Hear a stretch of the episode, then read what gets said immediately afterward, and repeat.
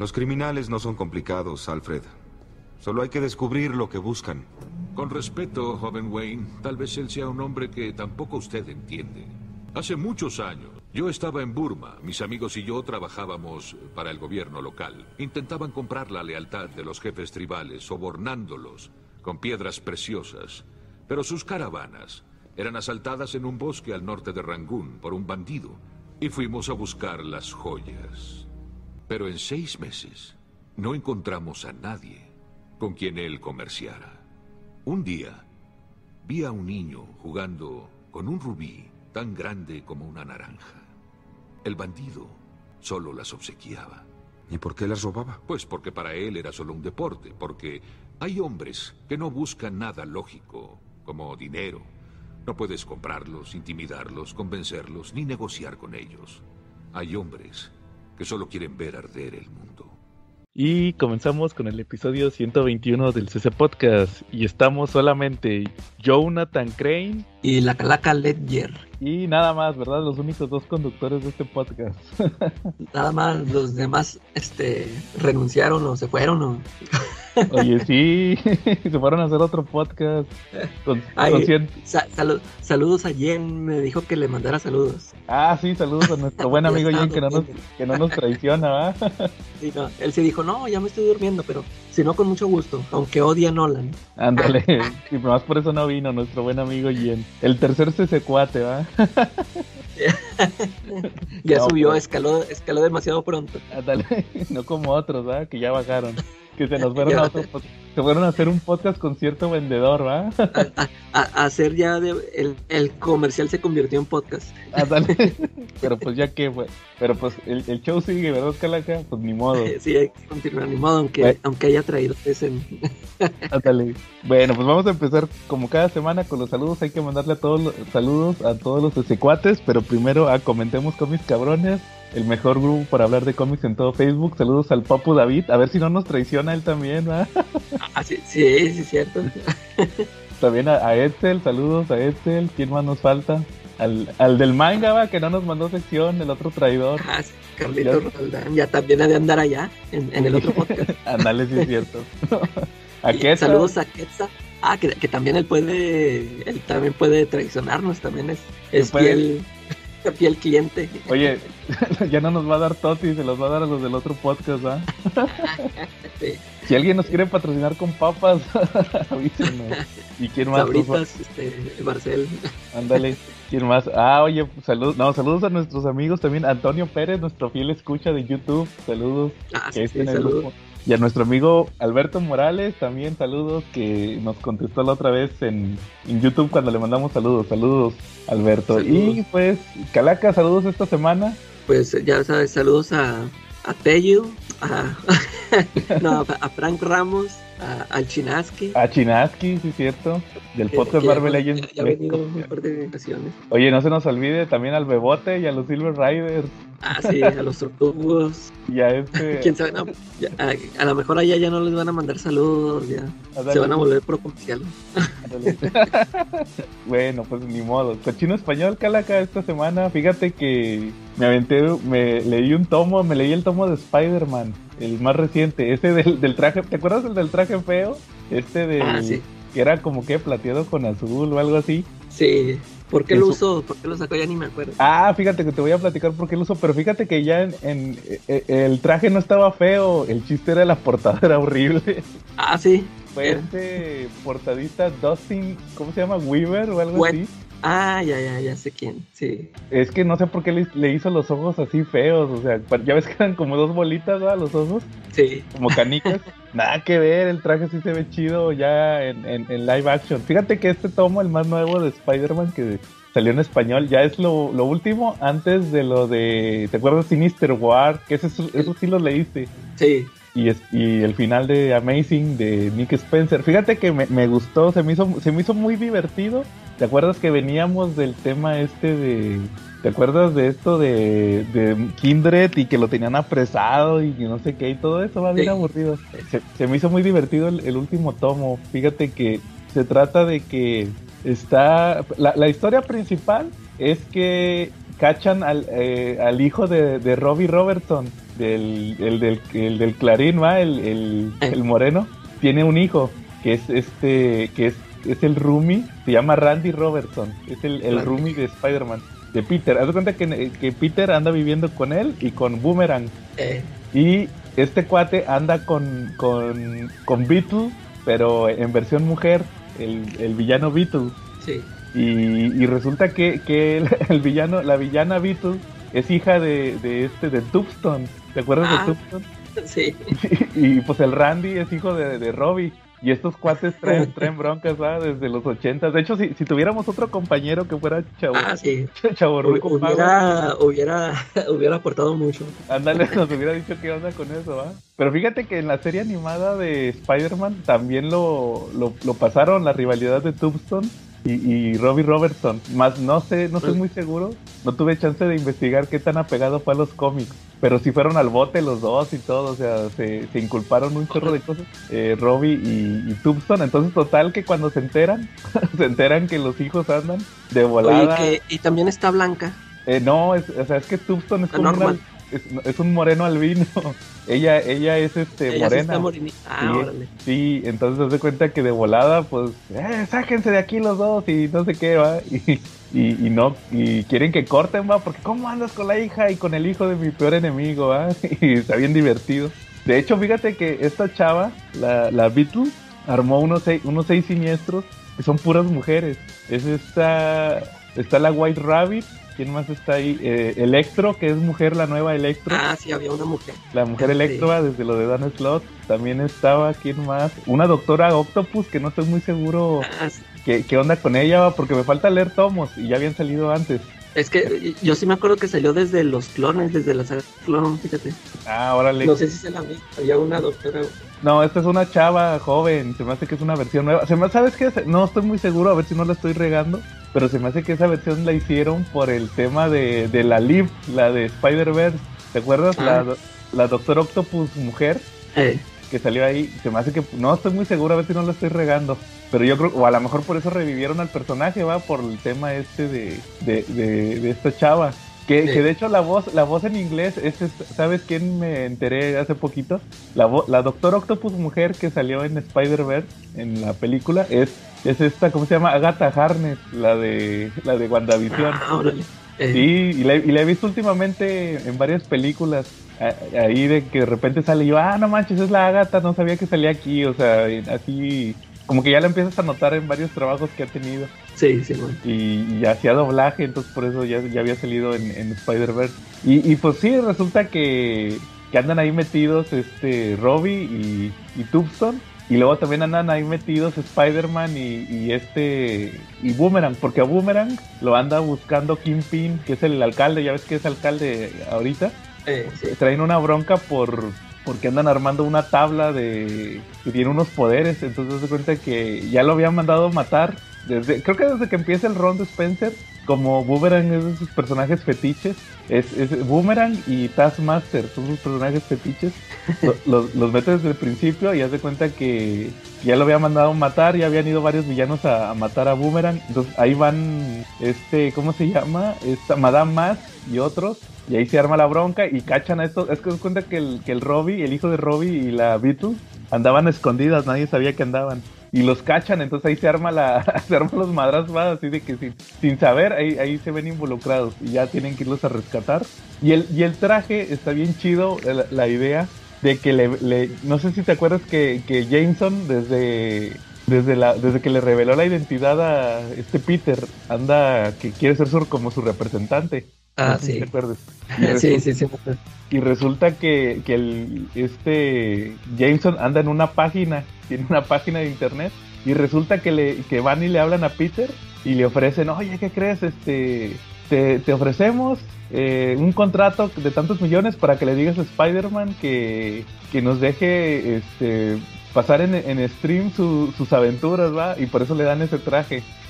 o, sea, obviamente el único que sabe que Peter es Spider-Man es Jameson. Y, el traje se cuenta que está bien, está bien cura porque se cuenta que, que, el vato va, está en su, aventura ¿va? y la está pasando en stream y aparte le están llegando los mensajes y todo y eh, no, que Spider-Man, que los los, los, los views, hace cuenta que los que están conectados, votaron a que acabe ese villano usando la, la, la telaraña tipo eléctrica, ¿va? Entonces el vato ya cambia el cartucho y el avienta, Ya, ya todo de que los, no, que los que están conectados, que votaron y no sé qué, y que están haciendo donaciones, ¿va? Y entonces, como le, como le ofrecieron un contrato, ya ya anda haciendo eso y por eso trae ese traje, el traje plateado con, con azul. Pero ya, fíjate que cuando ya lo ves, lo trae puesto y todo y, de hecho todo el cómic lo trae puesto. Este, sí se ve muy chido, o sea, es como cualquier traje alternativo que ha traído de los últimos de, de Dan Slott. ¿Te acuerdas que, usaba el, que traía uno con todo negro y luego el, ah, que ha usado así trajes bien, chidos? está padre ese traje, yo no sé por qué a este cuate le tocó hacer la portada y que estaba tan fea, ¿va? Oye, ¿quién dibuja interior? Es este, ¿cómo se llama? Eh, el que estaba en Superman ah, con Tomás y... Gleason. Sí, él es el que se avienta a los principales. Él dibuja muy chido, sí le dedican muy chido a los de Sí, fíjate, fíjate que a mí no me gustaba tanto cuando estaba en, en Superman al principio. ¿Te acuerdas cómo lo hacía? Así como les dibujaba los ojotes bien grandotes, que de hecho ahorita quiero, quiero volver a releer eso de todo lo de Superman de, de Tomasi hasta que se aventó todo, todo fue, todo Superman antes de Bendis. Y, ya le, y le tocó unos numerillos a Bendis todavía. Ah, sí. que, a, mí sí me gustaba, este, yo no, no leí todo el Superman, pero sí. me acuerdo que sí se me hacía chido ese dibujante. Sí, fíjate que a mí me gustó porque, eh, o sea, ya cuando, cuando te acostumbras a su estilo de dibujo y cuando se cambió Spider-Man, sí, sí, sí le cambió, o sea, no lo hizo exactamente eh, igual. Ándale, sí, sí, sí, el varió. Y sí me gusta cómo le salen también los, los personajes Marvel, porque cuando se fue para Marvel, hizo un dibujillo ahí con varios este, superhéroes y sí me gusta cómo, cómo le quedan. Sí, o sea, su Spider-Man sí está muy chido. Él se avienta los, la, la, mayoría. Y luego, luego ya al final el tomo trae otro, otro, como, es que fíjate que eso no me gustó tanto de, de, de, Spencer, que sus arcos no los acababa en, en, en, la serie regular. Haz cuenta que miniserie. No, sacaba one shot o sea, si querías el, el final tenías que comprar otro one shot. Que, aquí no afectaba porque pues son tomos. Por ejemplo, así acabó el de lo del Devorador de Pecados, el Sinister, así lo acabó hace unos tomos en otro especial. Que Sinister especial, ya acá es este... ¿cómo, ¿Cómo se llamaba? El Rescate del Rey, creo que así se llama el, el, el arco especial. Y luego ya ahí, ahí termina la historia y ya deja todo listo para para la Sinister War. De hecho, las últimas páginas se las avienta otra vez Mark Bagley, ya para dejarlo todo listo ahí, de que, llega el Doctor Octopus y todo, ya para la Sinister War. Y pues yo creo que ya lo que va a salir próximamente, pero eso, es lo que salió en el último tomo, como ves. Está bien, o sea que el, ese Nick Spencer, eh, eh, pues él fue el que escribió eso, el Superior Foes of Spider-Man, ¿no? Donde salían esos, esos, personajes. Sí, por eso está por eso está bien, este, por eso son sus personajes fetiche, porque siempre los ¿Te acuerdas? Hasta, hasta cómo se llama? En, en cuando hizo Secret Empire, los puso bien altos a Boomerang y a ah, Taskmaster. Eh, sí, sí, sí me acuerdo. Sí, no, ese, como que a fuerza los tiene que meter, pero pues está bien, o sea, los ha jalado bien. Fíjate que ya, ya viendo cómo quedó Spider-Man ahorita, pues sí estaba mejor lo de Spencer. Pero como que no, quién sabe. es que siempre, no, siempre llegan a regarla. Sí, no, yo creo que a, ver si, si pasa con, con Batman. Ya ves lo que pasó ahorita con Batman que que no sé si supiste que, que ya quedó este Chip Zdarsky en Batman. Ah, eh, ya lo anunciaron, ¿no? Va, ¿tú qué opinas? Ahorita, ahorita, todavía está Tinion, o ya es otro. No, ya se salió Tinion. Está, está, está, este cuate que nunca me ha gustado como lo que se llama Joshua Williamson. Ese, ese cuate, ah. ese, cuate hizo Flash. Sí, sí, sí. Fíjate, como que no he leído así de él mucho, pero sí, también sí soy de los que veo su nombre y digo, no, no, me llama la atención. Fíjate pues que creo que él se va a aventar lo de la Liga de la Justicia, ¿no? Este, creo que sí. Lo de la muerte, creo que sí es él. Es que fíjate que ese cuate, yo creo que, que lo... A ese cuate Williamson lo, traen ahorita porque fue el que aguantó más de todos los... Eh, de, los que duraron de Rebirth yo creo que fue el que eh. aguantó más porque sí, porque Superman fueron treinta y tantos. Y luego Tom King fueron ochenta y qué? Ochenta y dos. Ochenta y cinco, ¿va? Y este, pero, pero en tiempo duró más Williamson. Williamson, Williamson empezó igual que Tom King y, le, y, duró más tiempo. Él sí le siguió más. Y luego, este, pues, Tomasi se lo cancelaron por lo de Bendis, ¿va? También. Y, este, y Dan Jurgens también. Y Greg Ruca no duró en Wonder Woman, nomás se aventó como, como fue poquito. Se aventó, como veintitantos números, pero pues eran dos, eran quincenales, entonces como un año nomás duró. Y entonces este cuate sí se aventó todo Flash. De hecho, de hecho en español creo que todavía ni terminan su Flash. Y este, y ese cuate como que lo agarraron de talachador en DC. Y haz de cuenta que cuando se va a Tinion, eh, lo, se mete en Batman, pero no he leído ninguno de sus números y ni se me antojan. Como, que, como que nomás está de transición. O sea, ah, pase, avítate algo de, de, Batman ahorita en lo que entra alguien nuevo. Ya anunciaron a Sidarsky. Que a, ver, qué tal, a ver qué tal. Fíjate que me, me, me trae... Pues es que fíjate que ese cuate ¿Te acuerdas que, empezó muy bien el, el espectáculo de Spider-Man? Ah, y, que te comenté que ya no me gustó cómo lo acabó, como que lo alargó mucho. Lo alargó mucho ese. Nomás el, el número emotivo va, el último, el del documental de Netflix. Ese ah, fue el bueno. Pero de repente se aventan cómics chidos y cómics no tan chidos. Ese, el Daredevil de él es muy bueno, pero porque le movió mucho a Daredevil, no sé qué tanto le vaya a hacer en Batman. Creo que ya va a meter otro Robin, no sé si es Damian, el que sale ahí en las ilustraciones, pero quién sabe, o sea, ojalá y le vaya bien al, cuate, porque por el nombre ya está vendiendo, o sea, de que, ah, Sidarsky en, en, Batman, ¿verdad? Sí. Y, quién sabe cómo le vaya a quedar a este cuate, pero pues habrá que esperar, ¿verdad? Oye, te iba a comentar también, aprovechando que estamos hablando de Batman, ya va a salir el, esta semana el, ¿cómo se llama? Este, el, cómic que dices que hizo Tom King por encargo, el Killing Time. Ah, ya va a salir. Ya sale Ah, pues es que sí, justo con el estreno de la película. Con la película, ¿va? Sí. Y fíjate que yo no me acordaba quién era el dibujante. El dibujante se llama David, David Márquez. Y yo decía, este cuate me suena, pero no, no me acuerdo haber visto qué hizo. Y me puse a ojear sus trabajos y ya me acordé que sí, que sí hizo unos cómics bien chidos.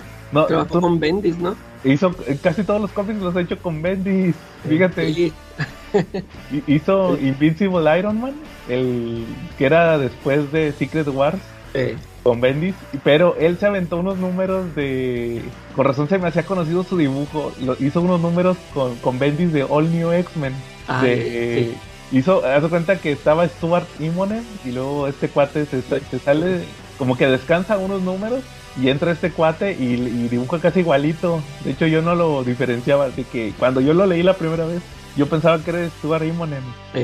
Se aventó unos números de que es cuando Mystique, cuando sale Mystique la primera vez en, en, All New X-Men, porque hace cuenta que se, se entera que están los X-Men chiquitos y empieza a moverles ahí el coco a los a Cyclops, porque hace cuenta que el Cyclops es el que más se le revela de los X-Men chavitos a Wolverine. Y ahí se le aparece, le dice, no, que yo soy Raven, va, y soy tu amiga. Y ¿a poco somos amigos? Sí, sí, somos bien amigos, va, pero no le digas a Logan que no sé qué va. y le empieza a mover ahí el coco y, y eso se los avienta ese David Márquez. Entonces dije, ah, es este cuate, entonces sí, sí he visto sus, sus dibujos. Entonces yo creo que sí va a estar, por lo menos el dibujo va, va a estar bueno, o sea, ya que sabe, como dice, si lo hizo por encargo el Tom King, pues ya ni modo va, pero por lo menos el dibujo sí se ve que, que va a estar bueno. Ya con, con, el primer número vamos a saber, ya es que él sí luego luego suelta la bomba, ¿verdad? Se sabe que va a estar bueno. Que yo creo que el cuate en realidad ya no, ya no hizo nada por, por lo de Human Target, porque el vato ya se saturó. Sí, apenas que estaba diciendo David, ¿verdad? Que estaba sacando varios, varios títulos.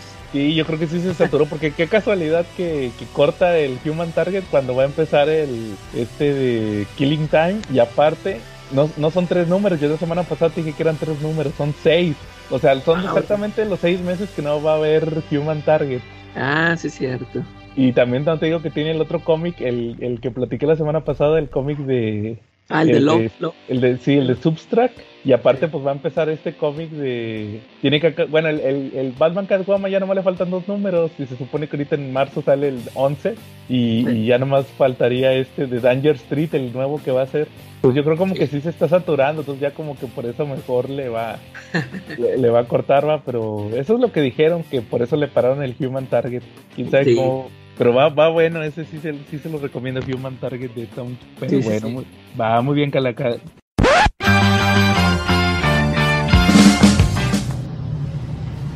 Hola, ¿qué tal, cabrones? Escuchas del CCPO Podcast. Bienvenidos a su fatídica sección, la de manga, en donde les traigo un comercialote. Para que me compren mangas y en esta ocasión les traigo las novedades de la primera semana ya de marzo por parte de Panini que son de 119 pesos, Black Butler número 31, Eden Zero número 15, One Piece 83 en 129 pesos, el número 9 de Rent a Girlfriend en 139, Aon Flag número 5, Bakemonogatari número 9, Doro número 6, Golden Kamuy 24 y Kaguya Sama 16. Todos y cada uno de ellos los pueden adquirir aquí en Avenida Tamaulipas, esquina con Alfonso Reyes, muy cerca de Metro Patriotismo en Ciudad de México. Si son de otros lugares o les da hueva venir, no se preocupen, yo se los mando hasta la puerta de su hogar. Solamente manden su pedido al Twitter, Instagram o Facebook de Checa tu Manga, por supuesto, y también en YouTube. En el canal del mismo nombre encontrarán a veces más, a veces menos, pero las ediciones de estos chulos monos chinos.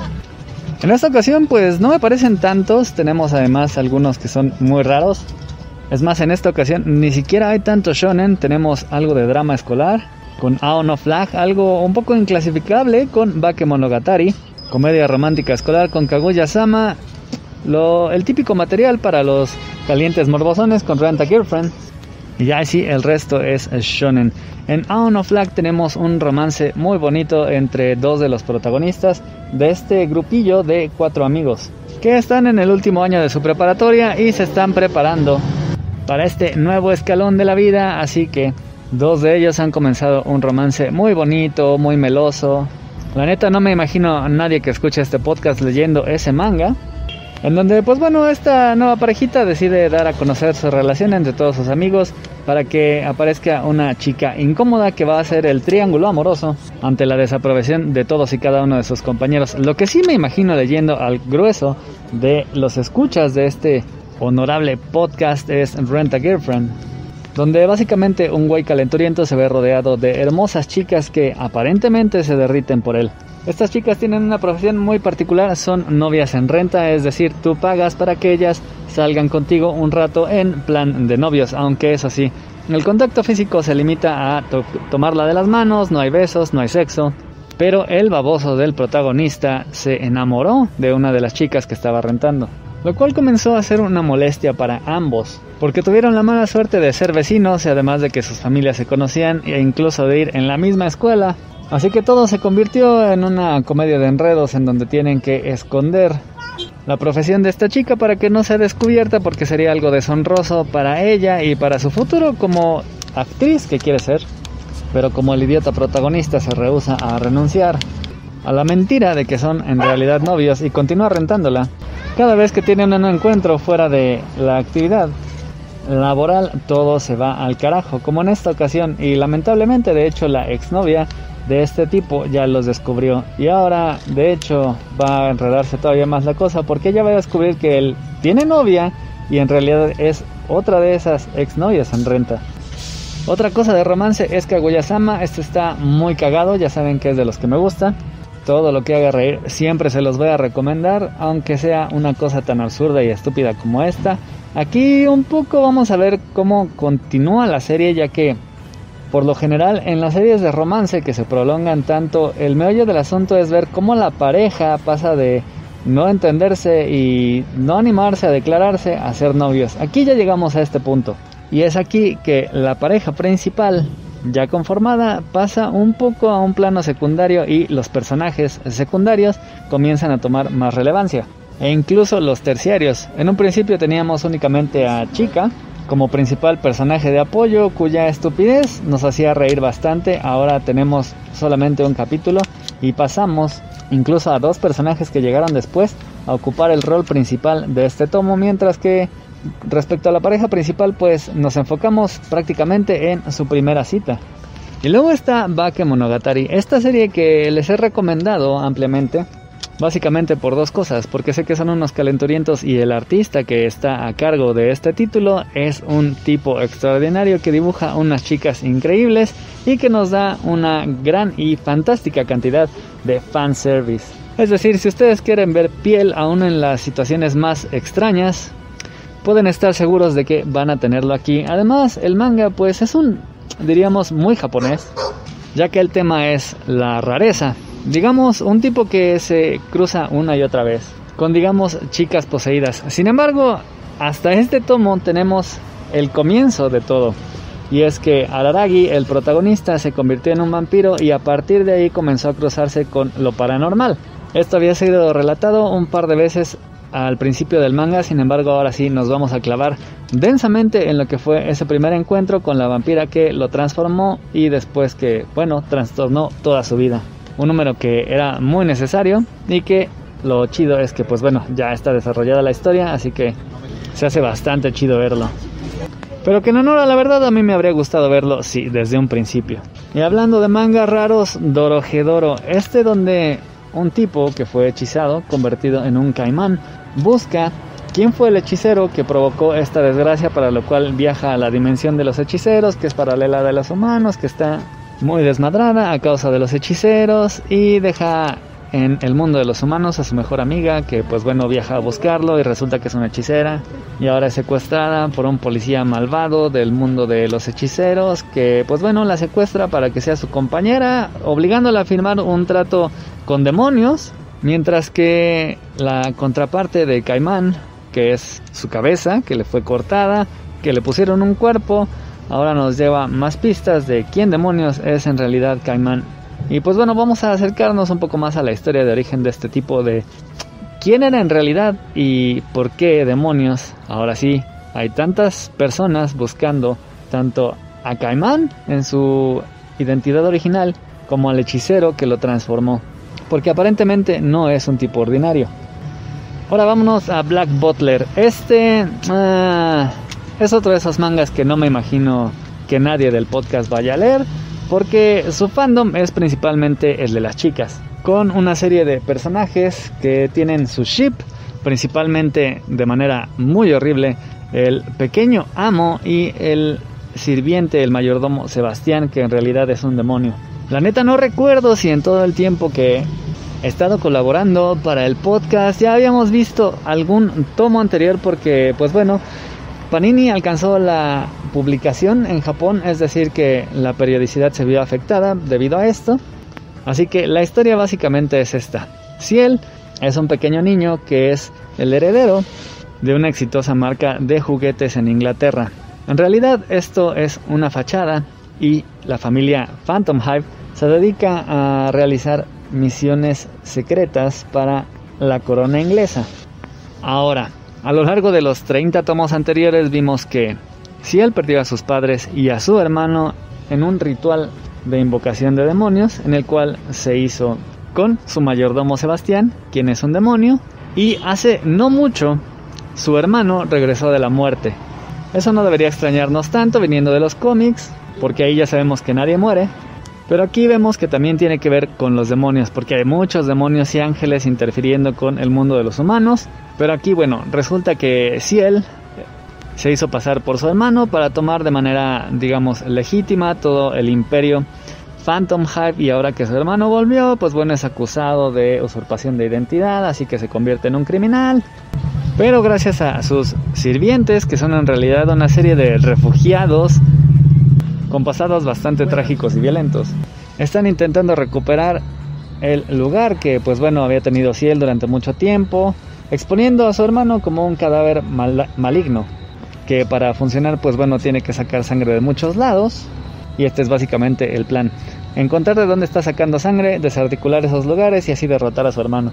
Como les decía, es una historia que no me imagino leyendo a nadie de ustedes, por lo cual tenemos los chonens, que son Eden's Zero, del autor de Fairy Tail. Es más, yo les diría que tenemos los mismos personajes en una nueva historia, algo así como One Piece en el espacio, en donde un tipo al mando de una tripulación va a surcar el espacio para encontrar un gran tesoro que no es un tesoro, sino una especie de genio cósmico multiversal que cumple deseos. Pero por supuesto siempre tiene que encontrarse con obstáculos en el camino y el obstáculo es el gobierno que, como en One Piece, es un gobierno malvado y Shiki, el protagonista, pues bueno, va a enfrentar a los sirvientes de este gobierno, es decir, la policía.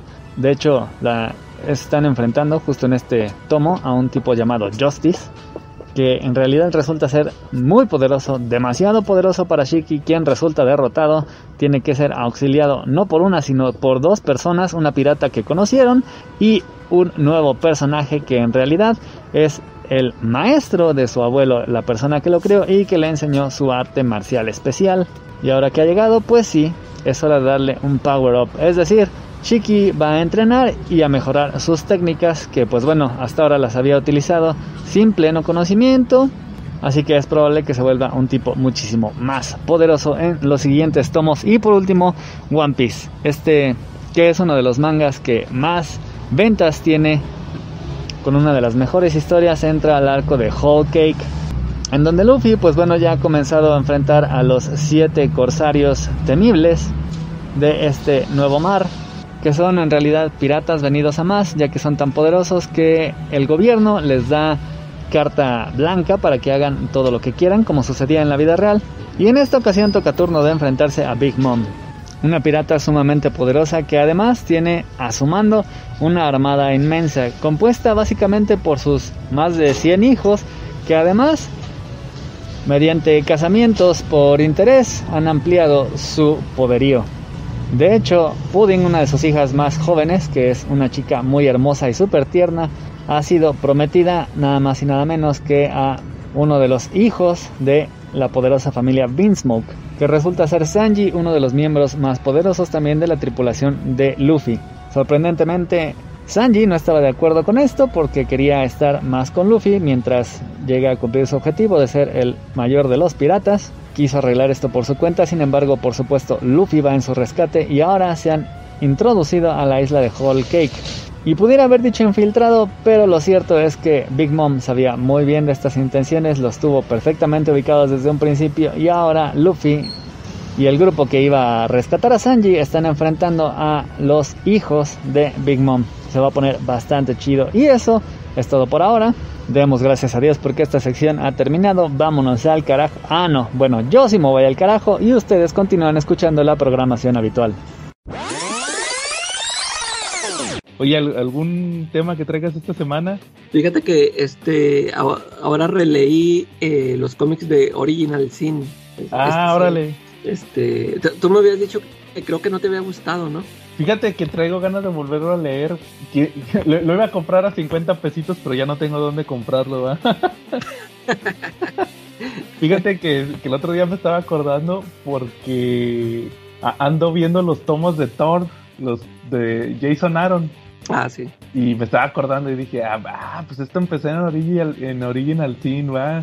Ah, oye, sí, este, lo que pasa ahí con Thor eh, y luego ahí anuncian lo de la Thor Mujer, que es lo que me falta a mí de leer. Yo también ahí le voy a seguir con eso. Y fíjate que, que sí, me, sí me quedé pensando y dije, ah, a, lo mejor yo soy el que está mal porque eh, como que lo juzgué, juzgué mucho el evento. O sea, a lo mejor sí está divertido leerlo así con nada más los números así, ¿verdad? Porque yo, me acuerdo que, que, en aquel entonces, cuando salió, yo, yo nomás leía Spider-Man y Daredevil.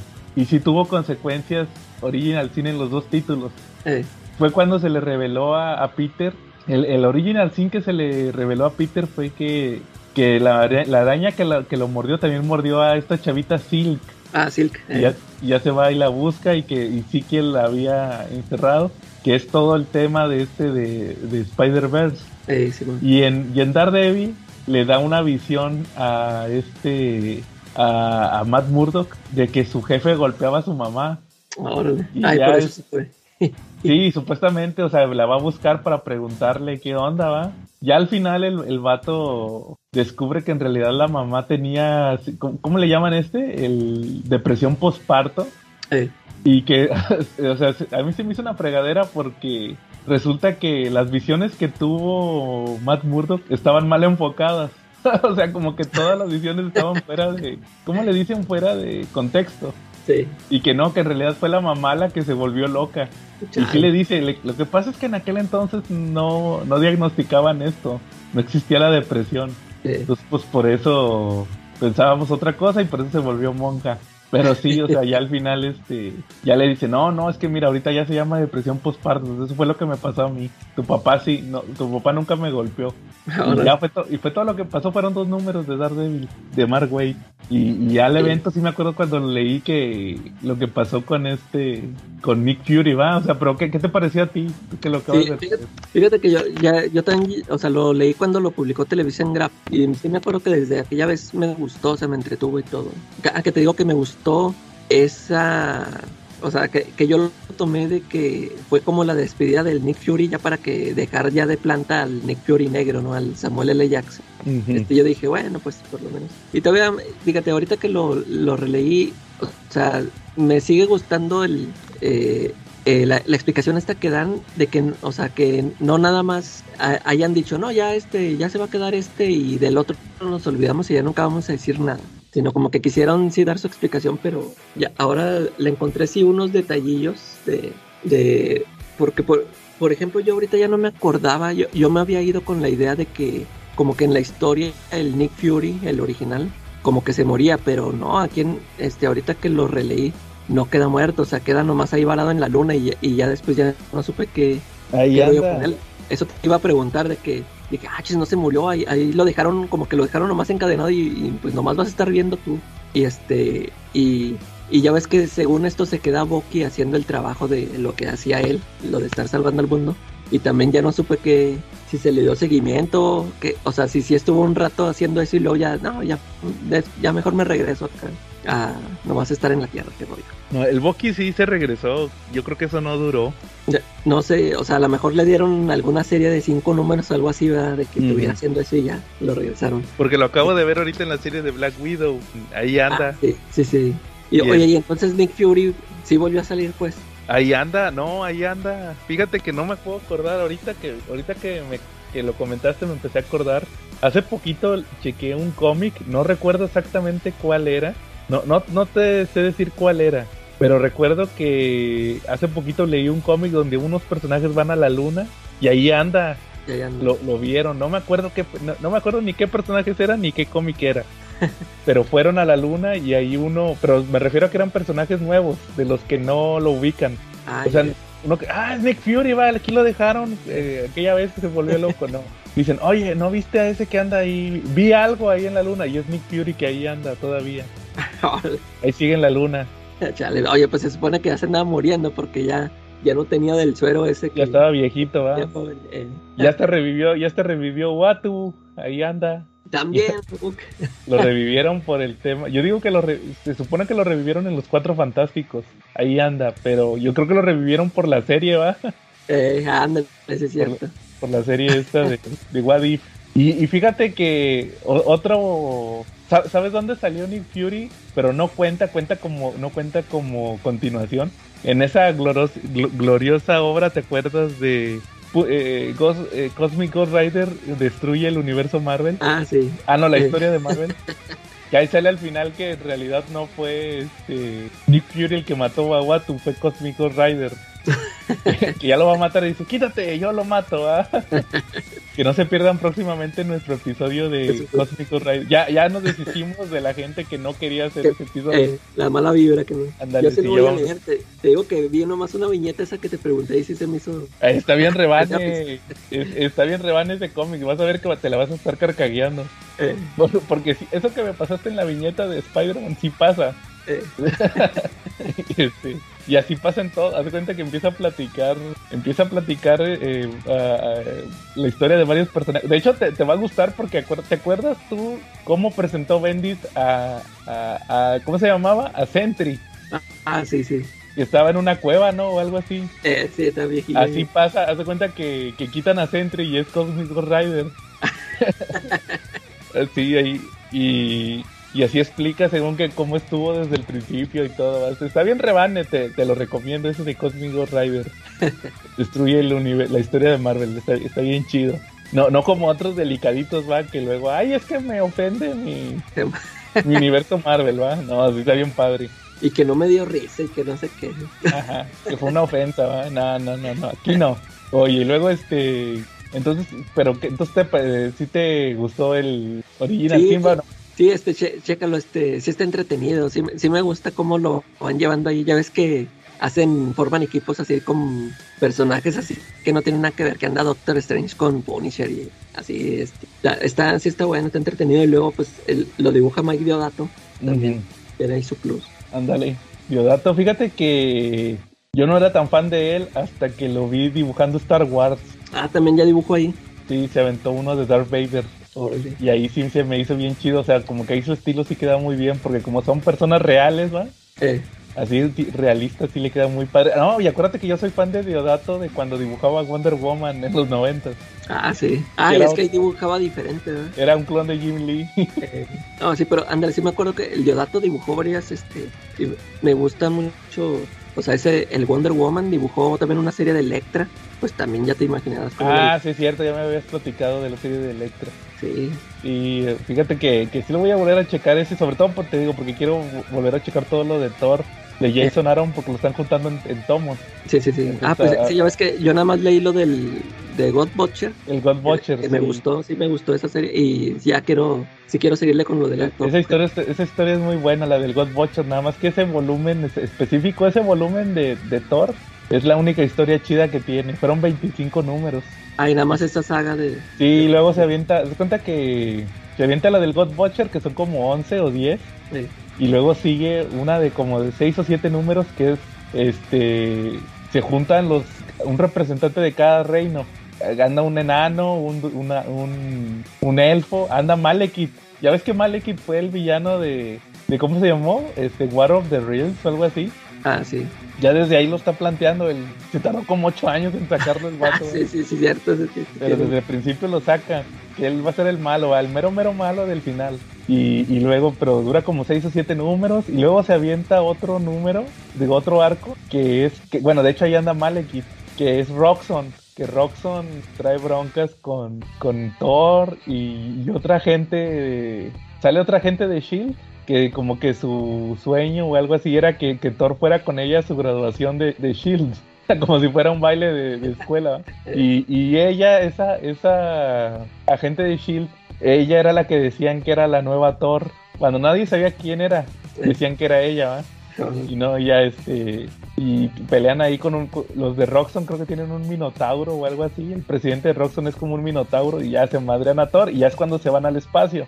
Luego pasa lo de lo de este Original Sin, como dices, que pierde Thor el martillo, se queda en la luna y, ya se va, se va a madrear a, Malekith y al minotauro ya en la serie de. en el número uno de, de Thor Mujer y es cuando le mochan el brazo, le mochan el brazo y, ya llega la nueva Thor. Porque, porque Jane Foster se fue con él en... Se, van de la Tierra, ya ves que estaban, ¿qué? En Oklahoma o algo así. Eh, sí, se van de la Tierra y Jane Foster se la lleva. Y ahí es por, por eso pudo agarrar el martillo y ya este y ahí ya empieza lo de lo de la Thor mujer pero quiero checarlo todo y sobre todo eso del Ghost Watcher se me hacía muy buena esa historia a ver qué, qué tal queda en una releída Sí. Va muy bien. Este, ¿Algún otro que hayas checado? No, ah, pues fíjate que también este, ya empecé a leer el tomo de Alias, el de Jessica Jones. Ah, órale. Fíjate, que yo no, yo no lo, yo toda la serie no la he leído. Yo, me acuerdo que yo las empecé a leer cuando, ya es que las publicó Primo Televisa en unas, como, eran como en una antología, ¿no? Donde venían una historia de Punisher y, de, Deadpool. sí. Yo ahí las empecé a leer. Y, ahorita que estaba leyendo el tomo, o sea, me di, me di cuenta que ni siquiera había terminado el primer arco. O sea, como, que nada más se me hace que debe haber comprado como tres números, tres o cuatro. Y nunca lo, lo terminé, pero pero pues sí, sí me, me parece muy buena. O sea, como lo, pues ya es que yo soy fan de Bendy. Este, pero sí se me hace muy, me gusta mucho ese, esa, ese tipo de historias que se avienta el Bendis, ese tipo de eh, este, historias noir, ¿no? Así de los detectives esos privados y le, quedan muy chidas. Le he leído varias Avendis así de ese tipo y, sí me gustó ese. Es una lástima si no, si no las, si no la terminan. Ya es que siempre nada más publican ese tomo. Sí, es la segunda vez que publican ese tomo. Oye, sí, no, pues deberían de acabar Jessica Jones. A ver, a lo mejor fíjate que si regresa Jessica Jones, que dicen que es el, el único otro personaje aparte de Daredevil que puede regresar. Que puede regresar, eh. Esta chava. que regrese así para que ya lo terminen. Ándale, sí, pues así como le pasó a este con Hawkeye, ¿va? Que nadie pensaba que iban a terminar Hawkeye de, eh, de Matt Fraction y regresó en forma de fichas, regresó de la tumba literalmente. Ojalá y sí lo acaben porque es muy buen cómic ese de Jessica Jones, por lo menos la primera parte, porque ya ves que luego sacó como una secuela hace un poquito. Bueno, no, ah, sí, sí, sí, sí. Que... eso sí, no, no lo he checado, quién sabe cómo estaría. Sí, pero por lo menos la serie original de, de Alias, esa estaría muy bien que, que la terminaran, que sí. trae muy buen material. Quién sabe, ojalá, ojalá y se animen próximamente. Va. Es que siempre nos escuchan, ojalá que se nos hagan caso. Ándale, sí es cierto. Oye, fíjate que eh, antes, si quieres, antes de pasar al tema principal, nomás te quería comentar algo rápido. Fíjate que estaba viendo eh, eh, Doctor House, la temporada 8, la última. Hay, hay, un episodio donde sale el nuevo comisionado Gordon. ¿Sí lo ubicas al, al, moreno? Sí, sale ahí en Doctor House. Sí, salió en un episodio donde... Es un episodio donde... El, un formato que ya vimos en varios episodios desde la primera temporada. Cuando pasa algo y que los empiezan a entrevistar. Que así te empiezan a armar la historia, ¿va? Ah, sí que, que pasa alguna situación y empiezan a entrevistar al Doctor House o empiezan a entrevistar a los, a los otros doctores y ellas empiezan a platicar lo que sucedió y así empiezan a presentarte la historia. Que es un cuate que atendieron a un cuate que, que apuñaló al Chase. lo apuñaló y lo casi se andaba muriendo, que, que no, no, no, podía caminar porque se le metió un coágulo cuando lo apuñaló y entonces ya no sentía las piernas y el, y el doctor que está investigando el caso de, negligencia, o sea, de este, esta bronca, para ver si vuelven a... Ya ves que House había estado en la cárcel y toda la temporada lo andan amenazando que lo van a regresar al bote. Ah, sí. Es este... El que anda viendo a ver si lo regresa o no al bote es este cuate, el nuevo comisionado Gordon. Ah, Fíjate que ese cuate, ¿cómo se llama este...? Eh, bueno, ese, ese actor se hizo famoso porque estaba en la serie de Westworld sí, yo ahí lo conocí. Yo, yo nada más, tú sí la viste toda, yo, yo nada más vi como, o sea, ni terminé de ver la primera temporada. No, yo vi hasta la 2, fíjate que me falta la tercera, y ahí está en HBO Max. Ah, y... Sí, yo, yo las veía así piratona. Ah, se llama, se llama Jeffrey, Jeffrey Wright. Wright, eh. Jeffrey, Wright. Fíjate que se hizo famosón por esa serie, pero yo lo había visto, ¿sabes? Hasta salió, hasta llegó a salir en los, ¿cómo se llaman estas? Las de Jennifer Lawrence, los, Juegos del Hambre. Ah, es que esas sí no las he visto. Hunger Games, sí, los Juegos del Hambre. Yo sí, yo sí vi la primera y la segunda, y ellas salen, ese cuate sale en la segunda, pero es un personaje así, bien secundario. Y yo decía, este cuate se me hace conocido. ¿Dónde lo vi? Y luego, ah, pues es el de Westworld, ¿va? O sea, pues dije, mira, aquí, aquí andaba cazando papeles, ¿va? Luego le toca el Westworld, se hace bien famoso. Y ya este lo, lo mandan a. Lo mandan ahí a. ¿Cómo se llama? A, a ser nuevo comisionado Gordon, ¿va? Y, es el, y él es su Watu, él es el Watcher de, de What Ah, sí, es la voz. Es la voz del. Por, eso también lo ponen medio morenón al, Watu, ¿ah? Eh. Sí, él es su Watu. Por eso, por eso ahorita me acordé de él. Él, es, el, él es Watu, la voz de Watu. Entonces, este, sí, fíjate verlo ahí en Doctor House. Dije, ¿a poco este cuate salió ahí?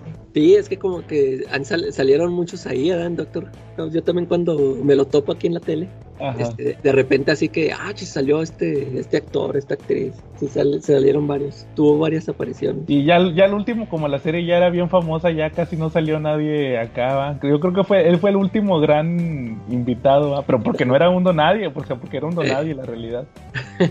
Fíjate, en 10 años le cambió la vida. Porque House acabó en el 2012, creo. No, 2000, sí, 2012. 2011, 2012, en 10 años. Y ahorita es el nuevo comisionado Gordon. Sí.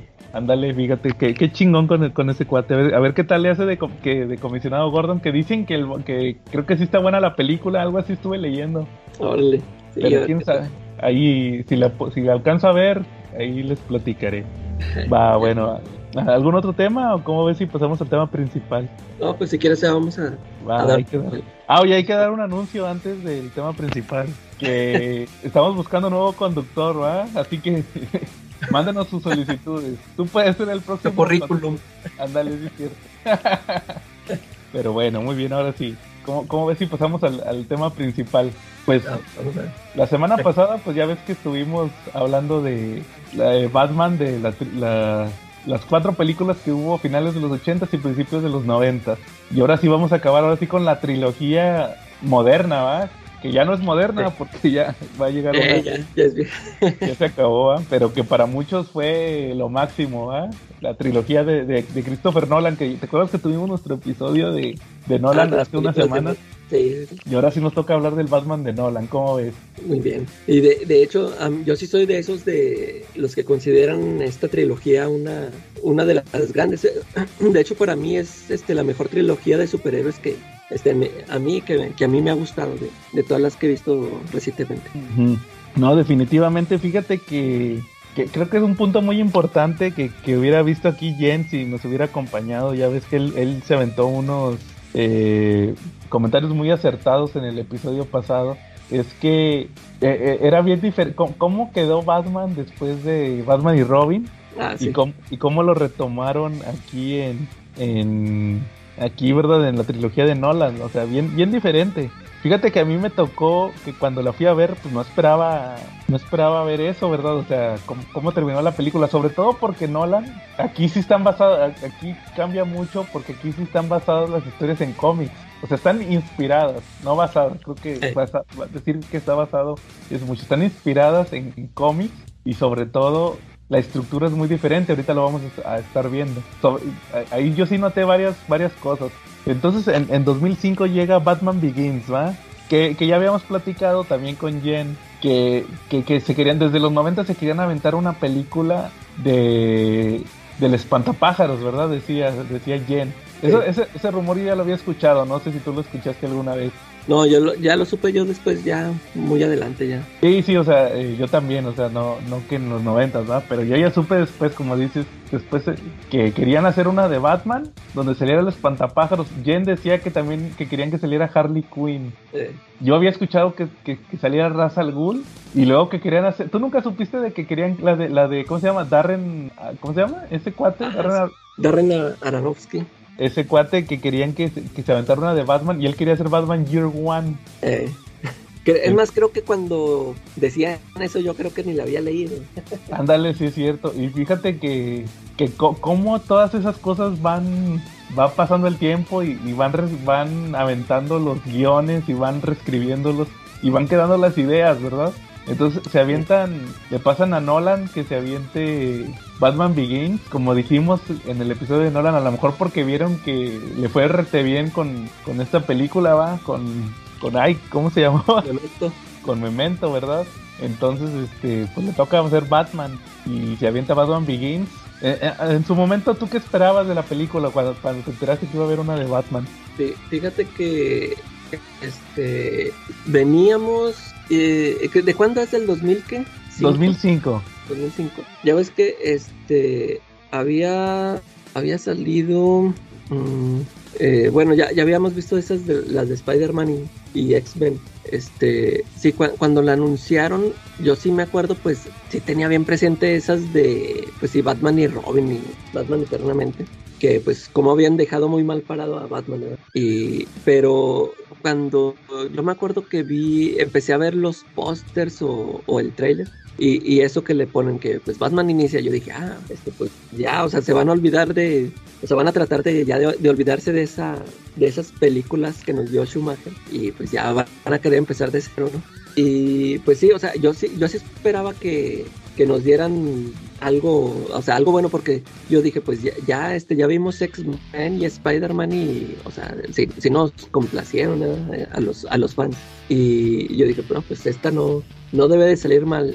Lo poquito, te digo, yo lo poquito que vi en pósters y en los trailers, sí me estaba dando este, esperanzas de que fuera un buen producto y no, pues ya cuando lo vi, este, a mí se me, pareció y me sigue pareciendo una muy muy buena película. Me gustó mucho cómo contaron el, el origen.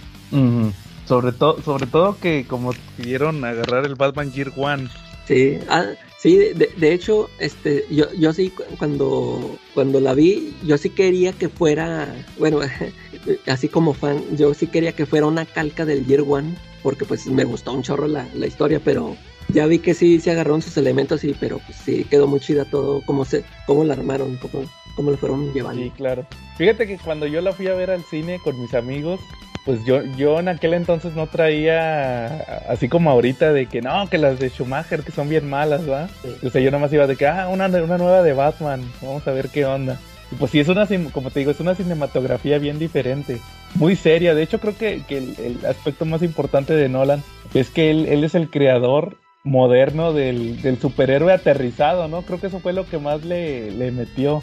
Ahorita, voy a platicar unas anécdotas, pero ya terminando, ya cuando terminemos, de que es un Batman aterrizado, ¿va? Que no es un superhéroe, sino que, o sea, todo es, todo es posible, ¿va? O sea, tiene su tecnología imposible, pero, pero todo lo ve viable. Todo puede ser por tecnología y todo. Entonces, pues vemos esta, esta nueva versión donde vemos desde el principio que nunca lo vimos en, en, las, en las películas de los 90, nada más veíamos el asesinato de los Wayne como, como un recuerdo. Un recuerdo, sí. Y aquí sí vemos cómo empieza que es un niño y luego que le dan miedo a los murciélagos porque se cayó en un pozo, igual que en, Dark Knight Returns, ¿te acuerdas? Ahí sale eso. Y resulta que se asusta porque van a ver una obra de, de teatro donde salían unos bailarines vestidos de murciélago que no es el zorro, ¿ah? Que, que todavía me acuerdo que hay gente que se quejaba porque no, no iban al cine a ver el zorro.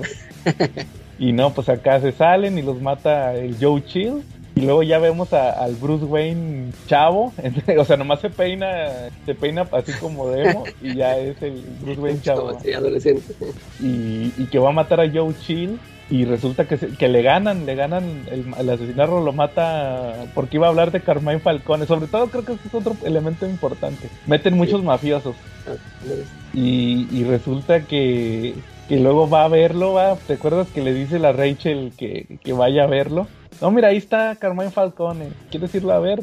Si le quieres ir a dar las gracias por haber matado a, a Joe Chill, ve a verlo. Y va y, lo pone en su lugar, va, porque le dice que, oye, chavito, pues tú nunca has sufrido, no sabes ni qué onda, o sea, como que le da la idea de que investigue el mundo criminal. Sí.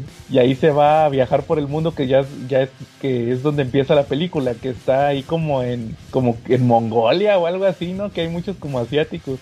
Eh, sí, que anda haciendo ahí puras, anda de delincuente. y lo metieron a la cárcel y luego ya llega este, ¿cómo se, es Henry Ducar, ahí se presenta como Henry Ducar que era un mentor de Bruce Wayne, o sea, yo creo que mucha gente, a ti no te tocó irte con la finta que, que era que Liam Neeson no era Ra's al Ghul o ya sabías que era Ra's al Ghul. Sí, no, no, sí, sí fue una sorpresa porque yo sí me acuerdo haber visto este, en aquel tiempo yo compraba esa revista de Cinemanía. Era donde yo me enteraba de las noticias del cine. Y, pues, y ahí, ahí, mencionaron eso de que, no, pues que en la nueva película de Batman va a salir el espantapájaros y Ra's al Ghul. Y pusieron unas imágenes, este, pues, era todo lo que veíamos, ¿no? Una fotito. Y, y de, recuerdo que vi al espantapájaros que me acuerdo que me gustó mucho la, la máscara. Dije, órale, o sea, se, se me hizo chida, o sea, ya no es eh, después de haber venido de ver otra vez con Schumacher de haber visto a Bane eh, al dos caras o sea que, que sí se veían muy caricaturizados no sé así muy sí o sea muy como que para niños no sé o sea y, y aquí me gustó cómo la adaptaron la, la máscara esa del, del espantapájaros y luego y en la foto de Razal Ghul pues ponían al, al chinito este que te presentan al principio ah en Watanabe Ándale, y, pues yo así me fui con la pinta, o sea, yo, así dije, pues ese era Razal Ghul y, este cuate era otro. Pero a mí sí fue una gran sorpresa, una revelación. Fíjate que yo en aquel entonces te voy a confesar que pues también yo cinematográficamente entendí que, ah, o sea, no era su mentor, él era en realidad el verdadero líder. Pero yo no sabía quién era Razal Ghul, o sea, ah, por el nombre. Ya, ya cuando lo busqué, yo lo conocía por la serie animada, pero en ese momento por el nombre no sabía quién era. Sí. O sea, ya, ah, Ra's al Ghul es ese cuate, el, del pozo, el del pozo Lázaro, ya, así, así ya entendí que era eso. Ahí fue cuando ya lo, lo, até el cabo. Pero ya en ese momento cuando vi la película... Y luego si te fijas, pues tiene ciertos detallitos como los bigotes y las la barbilla, eh, Las canas y todo eso. ya te das cuenta de que, ah, sí, sí, Ra's al Ghul. De, de hecho, cuando cuando va, cuando se presenta ahí en la mansión Wayne que le dice, eh, te vino a buscar Salgul. Y luego, pues todos se quedan así, tú dices, ah, pues claro, o sea, revivió, pues porque él puede revivir. Y luego ya ves que es otro mono y dices, ah, es que onda. Y ya se revela este cuate y estuvo muy buena. o sea, es la versión realista de por qué Ra's al Ghul es inmortal. Porque, porque el líder nunca se revela, siempre es otro cuate de, de líder. Y pues, ¿a ti qué te pareció en ese caso?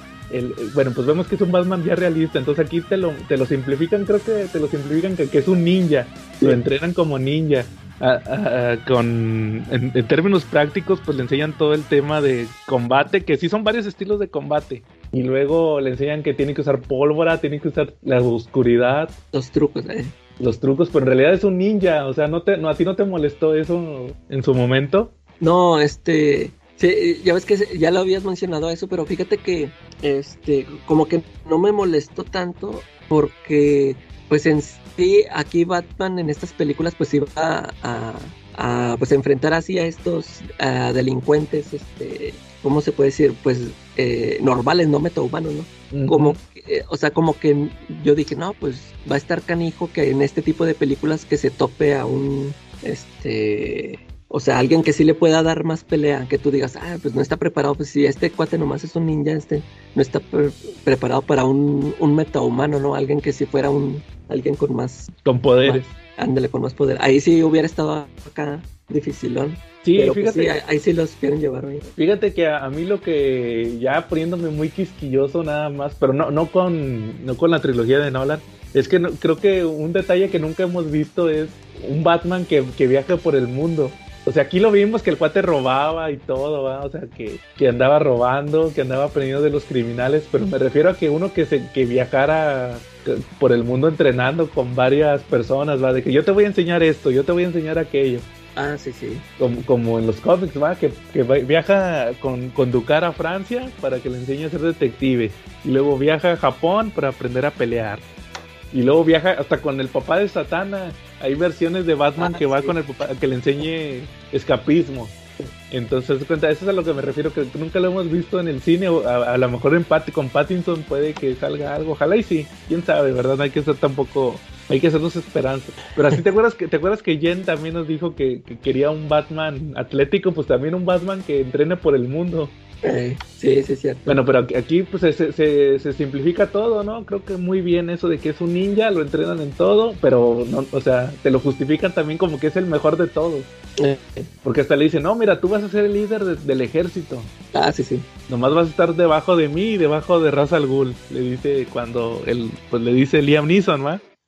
Porque era mejor que, los demás, el mejor alumno. Y luego pues ya vemos que se regresa a Ciudad Gótica y, empieza a ver, a, plantear la idea, va, que su único aliado es Gordon, que, aquí se, se basan 100% en el Gordon de, año 1, ¿verdad? No es el Gordon inútil de, de las películas de Tim Burton y estos otros, ¿verdad? Que, que, nomás salía ahí para... Que, no me acuerdo ni qué hacía, o sea, ya ves que lo conocíamos desde la serie de Adam West que era cuando le hablaban en el telefonito rojo. Se me hace que hasta ahí tenía más este más, acción que en las películas de Burton. No, acá no. Y, aquí este, o sea, me pareció una muy buena elección. Yo me acuerdo que cuando anunciaron a Gary Oldman como el comisionado Gordon, de primero me brincó porque dije, ah, es que este cuate siempre lo he visto de, de villano, ¿no? Oye, ajá. Y, pues aquí te lo ponen bien entrañable, o sea, es un gran personaje Gordon aquí en estas películas. Fíjate que, yo, estuve leyendo eso y, sí que mucha gente se sorprendió que este cuate le hiciera de, le hiciera de, héroe y que Liam Neeson siempre le hacía de bueno y acá era villano. Ah, Algo así estuve leyendo. Y fíjate que sí, pues se das cuenta que es otro protagonista. Vemos como, igual que en Year One, como, como es el único policía que no es corrupto que le trae muchos problemas con sus compañeros. Que, que Flash, como habías dicho, es el vato de, de Memento, eh. el gordo, de Memento. Y, vemos cómo todos están comprados por, por la mafia, que es un elemento que vimos también mucho en los cómics, cómo la ciudad está corrupta y tiene que llegar Batman y Batman cambia todo. Que de hecho eso lo vamos a ver hasta el final de la película. Que pues vemos cómo empieza la cruzada, pero resulta que, que hay, hay algo ahí detrás, ¿verdad? Cuando cuando la primera vez que detiene a Carmine Falcone, nos damos cuenta que también le traficaba a Ra's al Ghul. Ah, que te das cuenta que, andan moviendo. Es que hay muchos, como típica película de Nolan, hay muchos detallitos que van tomando importancia. Vemos las florecitas, ¿te acuerdas de las florecitas eh, que, que, causaban alucinaciones? Que es como vemos los flashbacks, que resulta que esa florecita también la usa el espantapájaros, es la justificación de que el el gas del miedo, ¿te acuerdas de, del espantapájaros? Aquí te lo justifican como que es una flor y, el espantapájaros logró sintetizarla en, un aerosol y todo, todo es por Ra's al Ghul, que Ra's al Ghul tenía planeado como que era atacar Ciudad Gótica y, el plan es eh, en otro de los detallitos vimos que se robaron un, aparato que vaporizaba el agua. Era un arma como de microondas. Que ahí volvemos a la ciencia ficción de, de Nolan, ¿va? Es, una, es un aparato de microondas y el plan es que andan echándole el compuesto a toda el agua de la ciudad. Van a, usar el aparato para tumbar todas las tuberías y que se evapore el agua y así, y así se va a llenar toda la gente de, del aerosol, ¿verdad? Así se van a contaminar y pues se van a empezar a matar porque es el gas del miedo los vuelve así como, como locos. Entonces vemos ya como como ay y otra parte importante los personajes de, de apoyo aparte de Gordon está Alfred que este es un Alfred más entrañable ¿verdad? o sea sí sí sí tiene los, los chistes me gustan mucho los chistes que se avienta en la película de repente siempre madrea a, a Bruce y, el otro personaje también es Lucius Fox. Ah, sí, también muy importante. Y llega Morgan Freeman, ¿va? Es Morgan Freeman, que es el que le da la tecnología, porque el Michael Keaton y, y, Val Kilmer y George Clooney, ellos inventaban sus trajes. Acá no, acá ya todo es... y, se te justifica muy bien, ¿no? Que todo es tecnología militar. Que eran prototipos. Todos son prototipos, pero jalan. Entonces, pues, ahí. Y le dice, no, o sea, todo esto es de usted. Usted puede agarrar todo lo que usted quiera. Yo no le voy a decir a nadie. y ya vemos cómo se arma. Ya se vuelve Batman. Te digo, da ese primer ataque. Y luego vemos cómo se da cuenta que, que, está ahí relacionado Ra's al Ghul y pues ya llega esa escena que tú, que tú mencionas, ¿verdad? Que se revela que el mentor de, de, de Bruce, el que lo entrenó, es el verdadero Ra's al Ghul y ya va a destruir la ciudad. Que de hecho menciona, fíjate, hasta ahorita que la volví a ver, no recordaba que dice que ya había atacado anteriormente la ciudad, causó una, una depresión en la ciudad que causó pobreza, que indirectamente fue responsable de la muerte de los padres.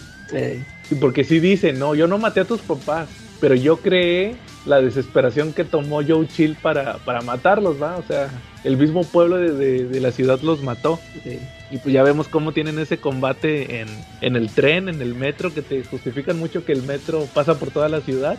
Y ya detiene Batman su, su primera victoria ¿va? con el comisionado Gordon. Y, y, vemos al final, te acordarás, que, que, al, que al final ya nombran a Gordon como capitán o teniente, ¿no? Era teniente.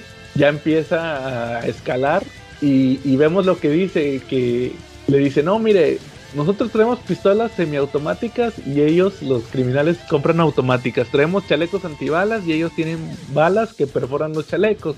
Y llega usted con su traje y con su batimóvil y todo, y llega este cuate, va, y muy al, al, estilo de año 1, al final se revela que, que, ya anda ahí el guasón, ¿verdad? Es como que la revelación de la película. Sí, fíjate que para ese punto este, yo me acuerdo que cuando anunciaron la película que ya ves que, que dijeron, no, que va a salir el espantapájaros y Ra's al Ghul. Este, que a mí me gustó mucho eso que fueran villanos que no habíamos visto en películas. Por ejemplo, yo cuando vi esta película, yo para nada estaba, yo decía, ay, quiero ver una nueva versión del Joker. Yo para nada pensaba eso. Pero a mí lo que me emocionó fue, o sea, la escena esa que fue sacada, así como dices tú, de, del final de Year One. Este, eso me gustó mucho. Y pues ya, fue, fue una sorpresota del, el, bueno, pues para los que nos gustó la interpretación de Heath Ledger, o sea, el, la, la versión del Joker que nos dieron, ¿no? Ajá. Y pues como, y se queda con las, te, te dejaba con la película con las expectativas muy altas, ¿no? Cuando la terminabas de ver. Ándale, sí, o sea, te digo, yo, yo dije, eh, pues yo ni siquiera esperaba a que saliera el Joker en alguna y, y ahora sí ya me dejó esperando. Dije, oh, o sea, después de haber visto cómo manejó a Batman de una forma que no habíamos visto antes en, en las películas, ahora sí me interesaba ver una nueva versión de Joker. Y pues ahí, fue. Ajá, y pues también, como dice, los villanos eran este, el espantapájaros y Ra's al Ghul. Que de hecho te voy a mencionar unas curiosidades rápidamente. ¿Tú sabías quién es? Sí, sabías que el espantapájaros, de hecho está el video ahí en YouTube, audicionó para ser Batman. Sí, sí supe. Pero estaba bien flaco, o sea, es que ese cuatro está bien flaco. Y luego también... Y, pues no, o sea, eh, hasta tiene Tiene la cara muy rara, no, no lo vería yo como Bruce Wayne. También Heath, Ledger también audicionó para Batman. Ah, esa no me la sabía. También Ashton Kutcher. Él también fue. sí, y este, ¿quién más? Que dijeron, no, le, dieron las gracias, dijo, no, ya, ya tuvimos con George Clooney, usted ya no. Ándale. Y este también Henry Cavill. A ese, cuate a ese cuate todos le decían que no porque estaba bien chavo, también quería ser James Bond. sí, sí, Y le decían que estaba muy chavo todavía. Así hubo varios. Entonces, este, esos fueron de los principales para, para, para Batman. Pero sí, o sea, al final creo que, como dices, el elenco estuvo muy atinado, la historia ya es una historia más moderna, no como las que estábamos acostumbrados con Batman, que, que todo enfocado en Batman o en el villano. Acá es una, te está contando una historia y sobre todo, un punto muy importante es que el, el plan del villano sí está justificado, no como en las otras, ¿verdad? sí. Aquí es que quiere atacar la ciudad y quiere eliminarla porque pues es una ciudad corrupta. Bien claro, o sea, no, ahí está bien claro. Y luego pasan tres años, Calaca, y antes del estreno se anuncia, ¿te acuerdas cuando se anunció que se murió Heath Ledger? Sí. ¿Sí te acuerdas? Yo sí me acuerdo que anunciaron que se murió el actor Heath Ledger, ¿verdad? Que, que, mucha gente lo criticó, así como pasó ahorita con Pattinson y como pasó con, con este, con Michael Keaton, que cómo que ese cuate va a ser el nuevo Joker, va, o sea. de hecho, ¿a ti, a ti no te pasó, Joe? No, a mí no. reacción Fíjate que yo, yo sí, o sea, no de que, o sea, yo sí dije, ah, chis, este cuate no lo veo como Joker, porque yo sí sabía que este, que él había hecho estas películas de, eh, ese, como el corazón de caballero, no sé qué. Sí. Varias así de adolescente, de que cosas que odio de ti, o no, no me acuerdo cómo se llaman. Y, y luego venía, él venía de la película esta de Secreto en la Montaña. Ándale. Y, y creo que eso era lo que más, este, Sonaba. Eh, con lo que más le tiraban, ¿no? De que no, pero pues si este salió de gay y que no sé qué. Y, y sí, yo, o sea, yo, o sea, yo no lo veía, o sea, yo no lo veía como yo creo. No, por las películas que hubiera hecho, sino que yo al verlo él, yo dije, este cómo va a ser un, un buen Joker, ¿no? Y me acuerdo cuando salió la primera imagen, ¿tú sí te acuerdas de esa primera imagen? Que era un close-up al rostro. Sí, ah, sí, claro. Que no se le ve, que, o sea, no se le ve la ropa ni, no sé si ni el cabello. Y, y ya desde esa, desde esa primera imagen me ganó, o sea, yo dije, ay, o sea, o sea, se veía un Joker, o sea, como un tipo, un enfermo, un loco, o sea, era un loco, ¿verdad? O sea, y, y, no sé, uno venía con la, uno venía con la imagen o ya sea de Jack Nicholson o de la caricatura animada donde pues está muy diferente, ¿no? Aquí, aquí sí se veía como un loco. Este, Y ya desde ahí me empezó a, interesar. Dije, no, pues después de haber visto el Batman Begins, dije, pues este, este director sí le va a dar un, un nuevo aire, ¿no?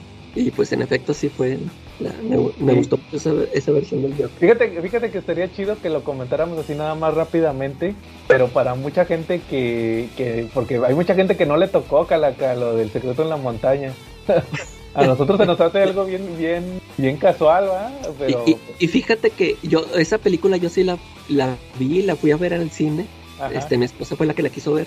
Y, y yo me acuerdo, la, la película me gustó y, y me gustó. Haz de cuenta que yo, te digo, yo nunca lo, o sea, nunca me quejé de él por, por esa película, porque a mí la película esa, te digo, se, se me hizo chida, interesante, entretenida. Pero, o sea, simplemente nomás a él no lo veía que fuera a dar un buen papel de... Fíjate que esa película nunca la he visto completa, la vi nada más cachos partes. Eh. Sí, pero fíjate que y luego ni la pasan en el cable o algo así va para verla cuando la pasen. Pero fíjate que en aquel entonces, eh, para ponerles un poco de contexto a la gente que no le tocó, era esta película de Heath Ledger y ¿Y quién es Jay Gyllenhaal, va? El misterio. Que son dos vaqueros que, que, se, que son gays. Se cuenta que, que, se enamoran ahí y todo. Pero haz de cuenta que en aquel entonces se usaba la expresión como para pues para, para burlarse, ¿verdad? yo me acuerdo que yo estaba en la secundaria, estaba terminando la secundaria, cuando salió eso del secreto en la montaña, y el chiste era que, te, que si que veían así, le querías decir gays a, alguien, ah, ¿qué están haciendo? Andan en el secreto en la montaña, ¿qué onda? Así va, o sea, era una expresión que se usaba. Entonces, pues por eso mucha gente pensaba en aquel entonces que, pues, pues mucha gente decía, ¿cómo, ¿cómo este que le anda haciendo de gay va a ser el guasón, va? O sea, lo clásico, va, de que no toques a mi personaje.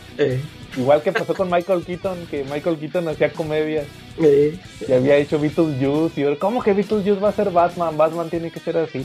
Bueno, pues, ¿y, quién sabe por qué criticarían eso si venían de ver a Adam West? Que pues eran chistes. Pues es que yo creo que es gente que quería fuerza un Batman como los cómics, ¿no?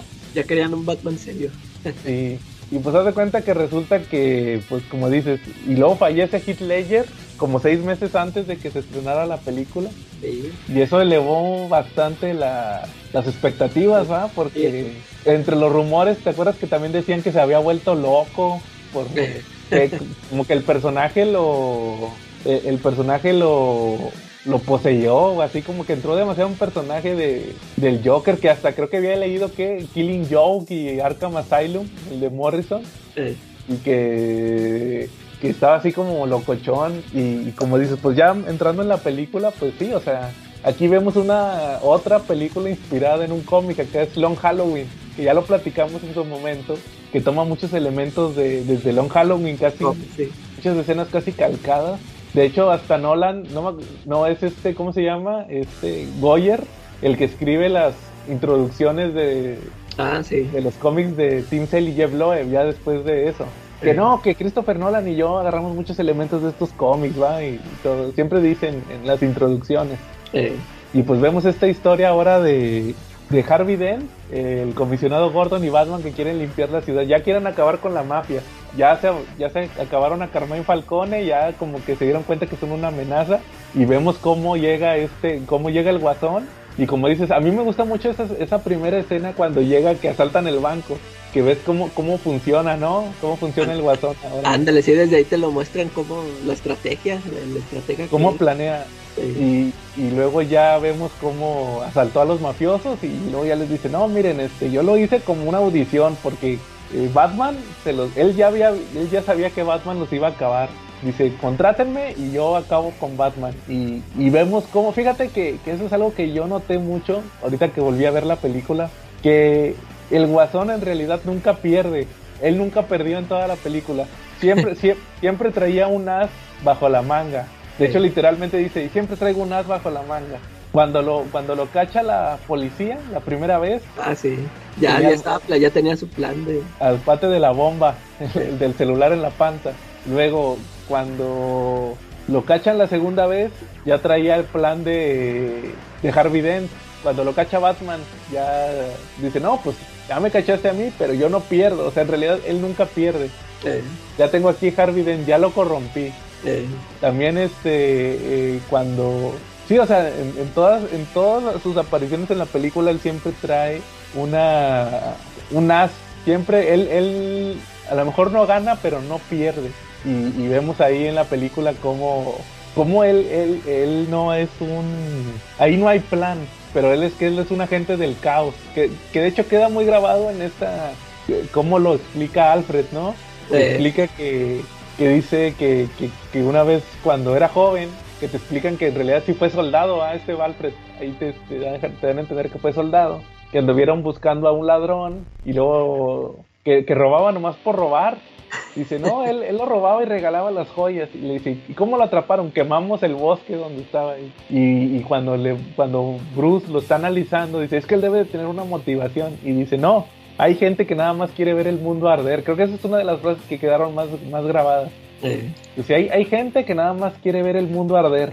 Entonces ahí ya, ya vemos cómo, como dices, o sea, creo, creo que es que no, no, se puede decir mucho sin, sin checar toda la película que, que se, se roba la película Ledger. De hecho, hasta ganó un Oscar, le dieron el Oscar póstumo por hacerle de, del Joker, que no le pasó, ¿te acuerdas? A este, ¿cómo se llama?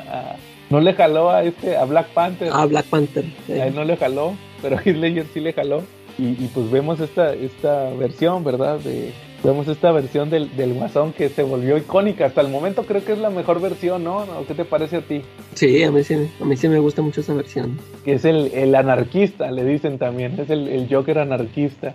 Y ya vemos este, pues lo que sucede, que en realidad interviene el, el Joker, el Guasón, secuestra a, a Harvey Dent, que es la pareja de esta chava, la Rachel, ¿va? que era la, el, interés romántico de Batman en la película anterior, y termina quemándose, se quema con gasolina, ¿no? Con gasolina, se, mancha de gasolina y hay una explosión y se quema la mitad de la cara. Y ahí te juegan con que, que en el departamento de Gordon le decían Harvey dos caras, porque supuestamente era el vato de, de ¿cómo le llaman? De, asuntos internos. Y ya se vuelve loco y se quiere vengar porque en realidad los que mataron entre comillas a Rachel fue no fueron hay hay un montón de policías corruptos todavía ahí en, en, el departamento de policía. Todavía no han, todavía no han acabado con todos los policías corruptos. Ya Batman se encarga del, del Joker. De hecho está la escena esta te acuerdas la de los barcos. Tiene este plan de, de volar unos barcos y al final Batman le dice, no, es que la ciudad, su plan no funcionó porque aquí hay gente buena, que es algo que siempre dice desde la primera película, aquí hay gente buena.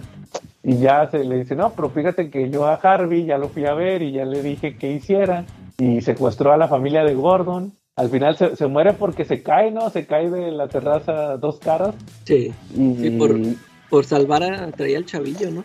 Al, al hijo de Gordon se cae Batman y se cae Gordo, se cae dos caras y se cae el chavito. El chavito lo alcanzan a salvar, se cae en Batman y, dos caras, dos caras se muere y ya le dice Batman, que, que de hecho, bueno, ahorita lo menciono, ya le dice, me vas a echar a mí la culpa, ¿por qué? Porque Harvey ahorita es el héroe de la ciudad y van a van a hacer, va a haber reformas por sus acciones. Entonces, si, si, si, le decimos a la gente que Harvey ya mató gente, mató policías, se nos va a caer el plan. Entonces ahí también Batman recurre a lo mismo del Guasón. No gana, pero no pierde. Y este, y se vuelve ya fugitivo, de hecho ya se vuelve una amenaza para la ciudad. Y, ahí termina la película. Pero a lo que voy es que yo creo que también esa película también es muy buena. Porque es el, el, el clásico ejemplo como la del Imperio contraataca de Star Wars. Y es la secuela que, la que, gusta porque ganan los malos. O sea, si te fijas, el final te sorprende de que no, o sea, se sacrificó Batman para no para no deshacer todo lo que hicieron, o sea, sí hubo consecuencias. Sí. O, ¿A ti qué te pareció en su momento? Sí, sí, también así como dices. Y, y, de hecho, fíjate que ahorita que estabas este, narrando la, eh, la secuencia esta cuando Batman este, se avienta y que se caen todos, este, eh, de alguna forma es como una, como tipo adaptación también del final de Year One. Si te acuerdas que también ahí salva, este Bruce salva al hijo de, de Gordon. Ah, sí, es cierto, que se avienta. Igualito que se cae de un puente y también se avienta. esa secuencia me gusta mucho en el, en el cómic que, que anda, o sea, pues anda sin traje el Bruce Wayne. Que, el Gordon que pues anda sin lentes, ¿no? Y no lo... que no te, lo ahí te sale de que no, no te reconozco. Pero, ahí es donde sale, ahí es donde sale el sobrino de Carmine Falcone, este... Ah, el gordito ese. El gordito que se muere al principio de The Long Halloween. Eh, sí, sí, y fíjate que, que, aquí vemos, pues los villanos son el, el Joker y dos caras, ¿va? Versiones nuevas, que se volvieron icónicas, ¿no? Estas dos versiones. El Harvey con su moneda como quiera ahí sigue con lo de la moneda, pero ya es más, más, este, más sangriento, ¿no? Es, más sádico. Sí. Y el Joker, que es el, el, anarquista, ¿va? que es la versión que, que, hasta el momento es la que más ha gustado, porque ya después llegó Joaquín Phoenix y llegó Jared Leto y ninguna, o sea, todos Heath Ledger. ¿Y, ¿Y, tú qué crees? ¿Tú, ¿Tú, qué opinas? Que si hubiera, si no se hubiera muerto, ¿tú crees que hubiera regresado para otra película? Fíjate que también eso te iba a preguntar, este, yo digo que Nolan sí lo hubiera metido para algo. Y creo que sí hubo rumores, ¿no? Nunca, no me acuerdo si, si nomás llegó, se quedó en eso en rumores, o si sí estuvo así confirmado de que, que Christopher Nolan sí tenía planeado, o sea, darle un, un papel este de peso en, en la tercera parte. Y, y, que creo que ya pues ya después de lo de, de Heath tuvo que cambiar este y ya meter a Bane, pero yo como que eso sí lo escuché por rumores de que, que sí tenía planeado que darle así una continuidad. No sé si de plano que, que otra vez volviera a ser el, el, villano protagonista, pero pero sí, sí darle un buen un buen este tiempo de en cámara, ¿no? Y, y, y luego después también escuché, bueno, leí por ahí que, como que, en lugar de, ya ves que en Dark Knight Rises vuelve a salir el espantapájaros. Sí. O, como juez. Y, que, y también decían muchos que como que ese iba a ser el papel del Joker. Ah, dale. salir un ratito. Eh. De hecho, a mí, me tocó ver una, bueno, a mí me tocó ver una viñeta que supuestamente, o sea, la realidad es que nunca se confirmó. Había una viñeta que decía de, de, de Dark Knight Rises.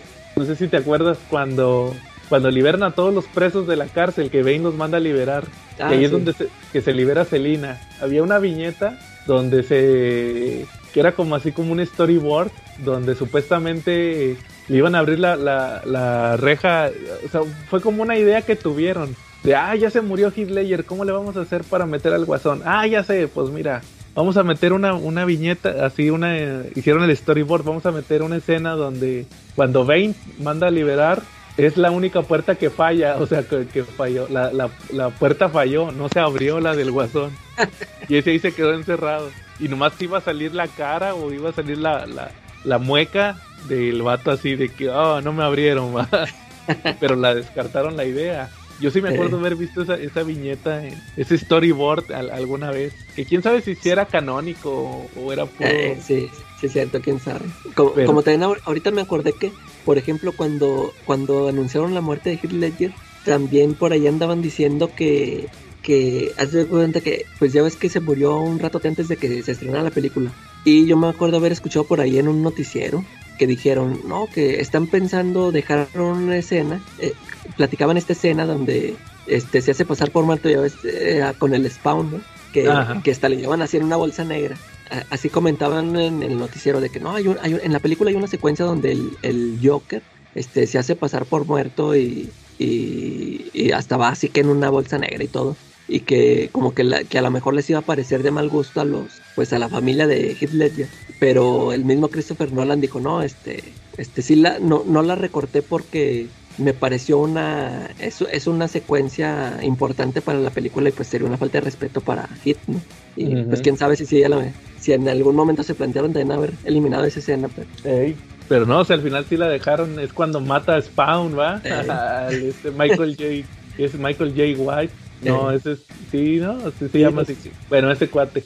Y, y ya resulta que, pues como dices, este se murió Hitler y luego pasaron cuatro años porque se tardó un chorro en escribir la otra película. Se fue a hacer el origen y no salía y había muchos rumores. ¿A ti no te tocó escuchar los rumores de la tercera película?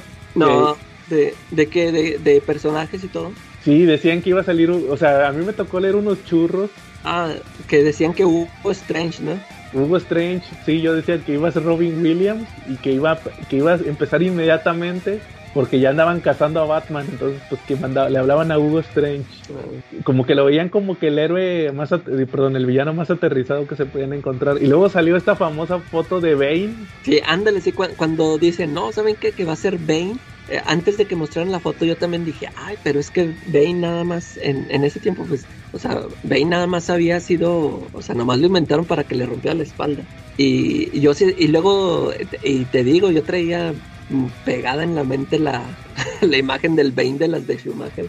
Ajá. me quedé con ese Bane ridículo, ¿no? Ajá. Dije, no, se me hace que la van a regar. Y pues sale esta foto y también, te, igualito que con el Joker, igual se me hizo, me gustó mucho la, la adaptación que hicieron, o sea, la, versión de ya no es una máscara de luchador.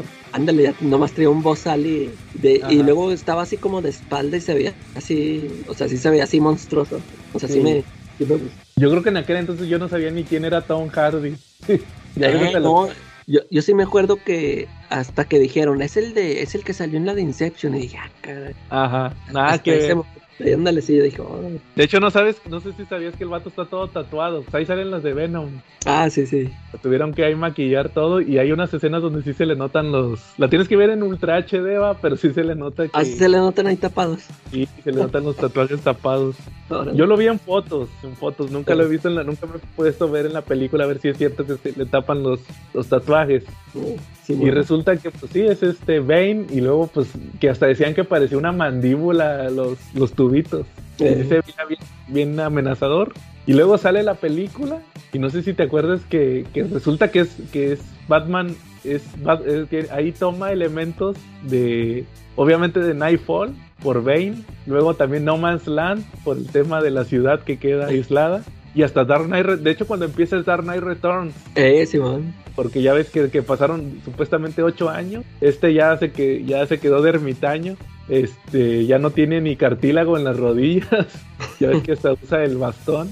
Y luego ya llega Catwoman a robarle. Que de hecho me gustaron. Ahorita que volví a ver mucho las escenas de, de Selina cuando le roba que se sale así haciendo acrobacias y se quita de bola, se, se, quita los detallitos de la ropa de sirvienta y ya es un vestido de, gala, ¿va? Sí, de, de, hecho ahí me gustó mucho ella como, como Selina Catwoman. Yo me acuerdo que antes de esa película, pues yo la veía, o sea, no, se me hacía sexy, o sea, pues no sé, yo la, yo la conocí por estas películas de la princesa. No me acuerdo qué más otra había hecho, pero pues yo la veía así más inocentona, o sea, no, nunca la veía así como un, como un símbolo sexual, ¿no? hasta esta película ya sí, hasta que ya la vi así muy sensualona ya. Sí, con su trajecito acá pegadito, ¿verdad? Y sus tacones que de cuchillo, ¿verdad? que aquí no trae garras, ¿va? No trae eh, garras, no eh, trae... De hecho, de hecho te, justificaban que, que, que, no eran orejitas, eran unos lentes. Eran unos lentes. Que se los ponía, para, se los subía y parecían las orejitas. Entonces te, dice, te explican que es una ladrona que fue contratada para robarle las huellas, porque supuestamente es, otro empresario que le quiere robar la, le quiere robar la compañía. Te explican que, que está en banca, casi casi está en bancarrota por el tema de que quisieron hacer un reactor nuclear y se dieron cuenta que hubo un científico que cuando ya estaban terminando el proyecto eh, hizo un estudio donde resulta que ese reactor lo podían convertir en una bomba.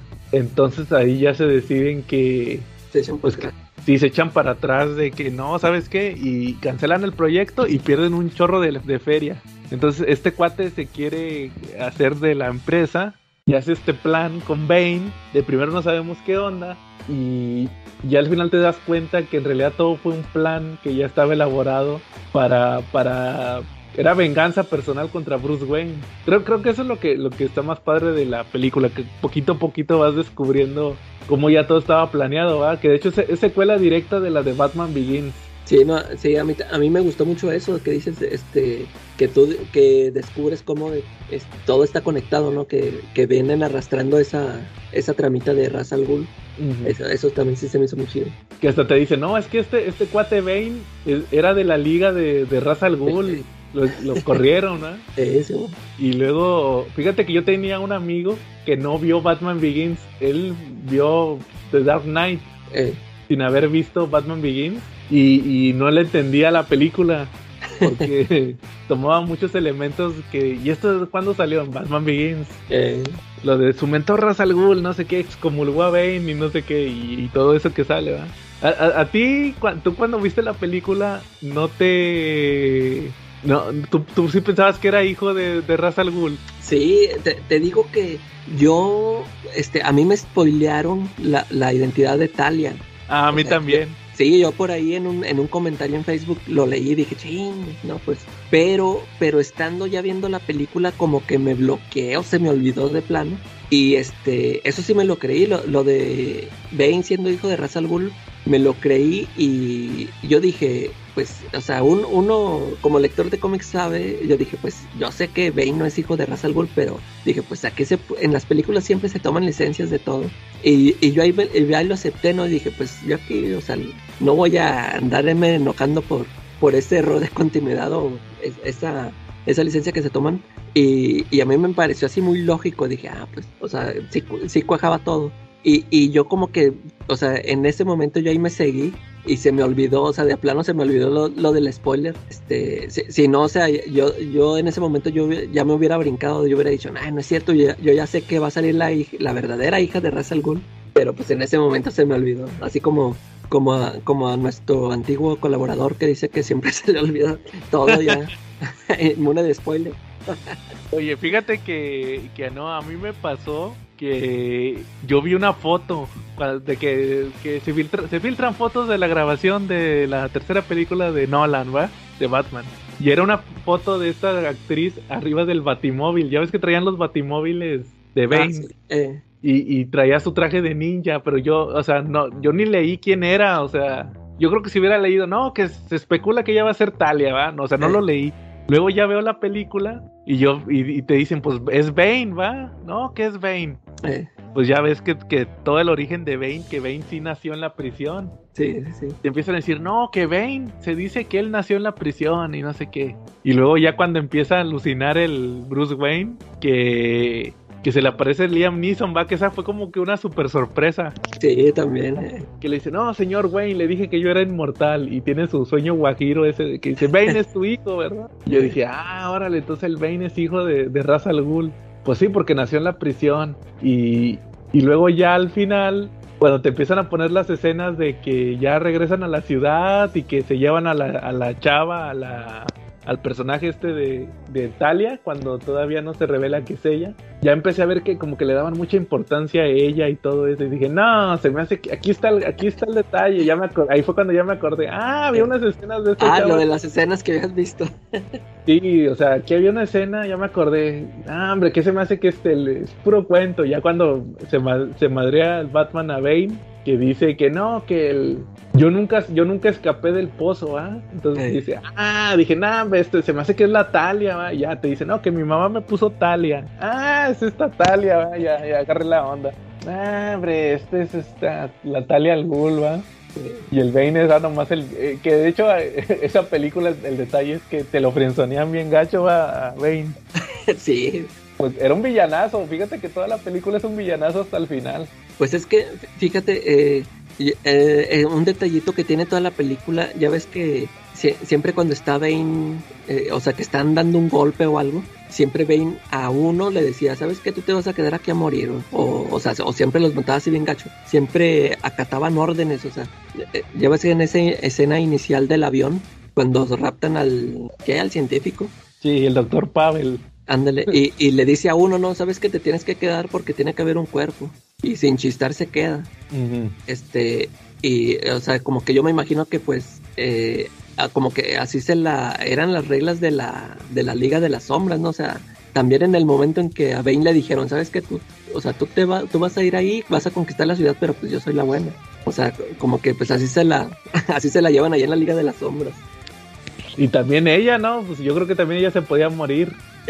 O sea, ellos estaban dispuestos al sacrificio. Ya al final se revela que todo fue un plan de venganza contra Bruce Wayne por haber matado a, a Ra's al Ghul, y, pues ahí termina la, trilogía porque vemos esto que creo que no lo platicamos, que se va, se va este, se va Alfred porque se da cuenta que como que Batman ya otra vez está obsesionando con ser Batman y, y resulta que ya al final vemos que la supuesta muerte de Batman ¿no? se, mata para salvar. Fíjate, yo, yo sí me la creí en el cine, o sea, viendo esa escena, yo sí me la creí que se había muerto porque, este, pues yo dije, pues ya es este, es el final, o sea, pues eh, viendo cómo manejó Nolan sus historias, sus películas, dije, pues él quiso contar su, su versión de Batman, ¿no? Y, y, pues si él, pues si él quiere, pues lo va a matar, o sea, es, eh, pues a fin de cuentas es su versión.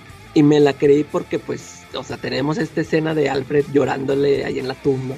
Y ya, y que hasta le hacen una estatua. Pues yo, yo sí me la creí y pues ya con el final final la, revelación se me hizo muy... Me gustó mucho porque pues era algo que también había mencionado Alfred al principio de la película, ¿no? De encontrárselo ahí en un... O sea, y también lo que, lo, que dice, lo que dice Lucius Fox del tema de, del piloto automático Ah, sí, que cada rato estaban diciendo, dice y dice. Que el piloto automático. Y le dice, ¿cómo se llama el parche donde arreglaron el... No, se llama Bruce Wayne. O sea, que sí arregló el piloto automático. Eh. Y luego, no sé si te ha tocado leer que todo el mundo se queja de cómo llegó tan rápido de, de, la ah, prisión Sí, fíjate que este yo escuché, sí escuché muchos podcasts o leí en muchos lugares este eh, las críticas a la película que pues sacan todo esto, ¿no? Eh, eh, por ejemplo, eh, eso que dices tú de que cómo llegó tan rápido, pues a mí no me a mí no me molestó cuando la vi en el cine y creo que cada vez que la veo, o sea, esos detallitos no me brincan, como que yo me dejo llevar, o sea, la película a mí me gusta mucho, se me hace muy entretenida y, y, creo que nunca me ha brincado, o sea, e, eso, o sea, el ponerme a pensar de que, ah, ¿cómo le hizo? Pues son detallitos que siempre tienen, o sea, cualquier película la va a tener. Y ahí pues hazte cuenta que ahí se termina la película, va, salvan la ciudad de, esta bomba nuclear, prácticamente le echan al mar y se, sacrifica Batman y ya al final Gordon se, ya descubre que era Bruce Wayne porque nunca supo en toda la trilogía. Eh. Hasta el final, que, que, eso está muy padre porque te enlazan también con esa escena de la primera película. Eh, sí, bueno. Cuando le da el abrigo, ¿ah? No, que te quita el abrigo de tu padre. Y ahí ya tenemos el, el cierre de esa trilogía de Nolan. Que como dices, para muchos es la, la mejor trilogía de Batman que ha habido. Yo creo que sí. Pero fíjate que a ti no te ha tocado leer o escuchar por ahí que muchos muchos fans de Batman, eh, yo me imagino que hasta, ¿cómo se llama este? ¿Quién era Nacho Ramírez o Nacho? Nacho Huácara, sí. Eh, eh, es que él es fan, fanzote de Batman, del Batman de, no, no me acuerdo de cuál Batman es. De Burton. Pero creo, ándale, pues odia, odia esta versión de Nolan. Yo me imagino que él ha de ser uno de esos, pero que muchos reniegan de ese final porque dicen, eso nunca lo haría Batman. y a mí se me hizo un final muy chido, o sea, eh, es, es este, es, o sea, te digo, es, es la versión que contó Nolan y o sea, le dio, para mí es un cierre muy bueno, que, o sea, me, me gustó ese cierre que le dio a su personaje. No, no importa que, y, pues sí, y es verdad lo que dice, ¿no? O sea, no, es el Batman que conocemos de los cómics, este es, es, una nueva versión y por lo pronto aquí, este, aquí se puede, puede dejar, aquí sí dejó de ser Batman por, por quedarse con, con la con la Catwoman, ¿no? Ya ves que en los cómics no, no ha pasado todavía, aunque, aunque está en los de Tom King sí. Pero... Pues es que siempre le han dicho que sea toda la toda la trilogía le dijeron que fuera feliz. Eh, ándale. Y al final sí hizo caso, o sea, yo creo que está bien ese final, como es, es una interpretación. Sí, y, además aquí él mismo quería ser feliz, ¿no? Ya ves, desde el principio andaba buscando ahí con la Rachel. O sea, y se, se la mataron, pero, o sea, o sea ya ves que desde, el, desde el principio él andaba ahí sobres con ella y, en el segundo, aunque ya andaba con Harvey Dent, él, él lo que quería era ya nomás detener a Joker o algo así, y ya, ya dejo Batman y me voy contigo, pero se la matan. O sea, eh, aquí es un Bruce Wayne diferente, ¿no? Él, él sí quería ser feliz. Y ya después con Selina y con la otra, con la Talia, va, de primero con la Talia, y luego se va con la Selina, con la Anne Hathaway. Sí, o sea, yo no tengo problemas con, con ese cierre. Yo creo que es un buen cierre para la trilogía, como dices. Es una historia redonda. Sí, ando. O sea, es que ni modo que, que, mantuviera eternamente, o sea, como, como las otras películas de, de los noventas. O sea, tenía que acabar en un punto. O sea, era una versión de autor. Sí, sí, sí. Todo lo bueno que trajo Nolan tenía que acabar, o sea, por su tipo de historias tenía que tener un cierre. A, mí sí me gustó, te digo, esta, esta trilogía de, de Nolan. Yo creo que son, son buenas películas y sobre todo creo que el desarrollo de los personajes porque eh, los las interpretaciones que les da son buenas y aparte los mensajes también y aparte también tienen sus detallitos. Como por ejemplo en, en, esta en la primera pues es este mensaje de que le dice la chava de, de que no importa quién seas en el interior tus acciones son lo que te definen. Eh, es lo que sale cuando ya se va, cuando es Batman que ya le dice eso al final. Ahí se da cuenta que es Bruce Wayne y, todo esto de cómo, cómo van armando la historia de, pequeños, o sea, es que es muy al estilo de Nolan. Luego ya en la segunda vemos esto de, de lo de que mueres siendo un héroe o terminas siendo un villano, ¿cómo es? O, vives, lo suficiente... Vives, lo suficiente para convertirte en villano, ¿no? Ajá, y es lo que pasa en la película. Y en la tercera, pues vemos ahora sí que todo esto de, de cómo al final como que hay, como que ahí el mensaje es de que cualquier, es lo que le dice Batman a Gordon, ¿no? Cuando, cuando le dice, ¿quién eres? Este, nunca me dijiste le, que le dice, mi identidad no importa, o sea, cualquiera puede ser Batman, hasta un, le di, o sea, le dice que hasta él no le dice, hasta un policía que se preocupó por un niño en tiempos muy difíciles. Y, ah, y esto de que cualquiera puede ser Batman, este, tiene que ver con el, ya dijimos que tiene un, un buen cierre y aún así te deja un final abierto, ¿no? Esto que el, la, la, revelación que le da al personaje, el de Joseph Gordon Levy, que le da la, los planos de la baticueva. Y que, era John Blake. Ándale, que, o sea, también te deja ese final de que, ah, pues a lo mejor este le va a seguir. Y, y me gusta eso de que te lo deja así, o sea, que ya nadie más haya querido seguir con esa saga. Porque ya ves que por ahí muchos estuvieron diciendo, ah, van a sacar algo en una película de Nightwing o no sé. Pero estuvo bueno así de que te lo haya dejado ahí de que, pues ahí está nomás el, el guiño, ¿no? De que pues este cuate le va a continuar. A, mí me tocaron leer unos sueños guajiros de gente que decía que, que el Batfleck era, que en realidad él no era Batman, era Deathstroke.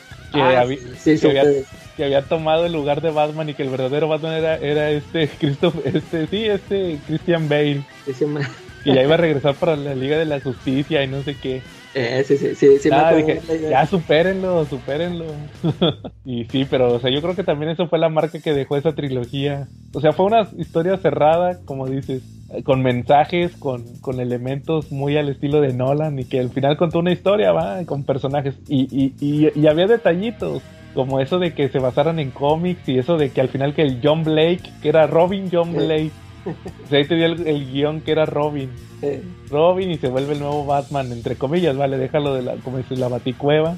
Y que Bruce sobrevive, se va este, a, hacer, a, vivir su vida, va, lo que todo el mundo le había dicho, ya había salvado a la ciudad. Ya por lo menos era una ciudad diferente. Y, todos los, como dices, todos los personajes tienen un crecimiento. Gordon, cómo empieza Gordon, cómo termina. Alfred también.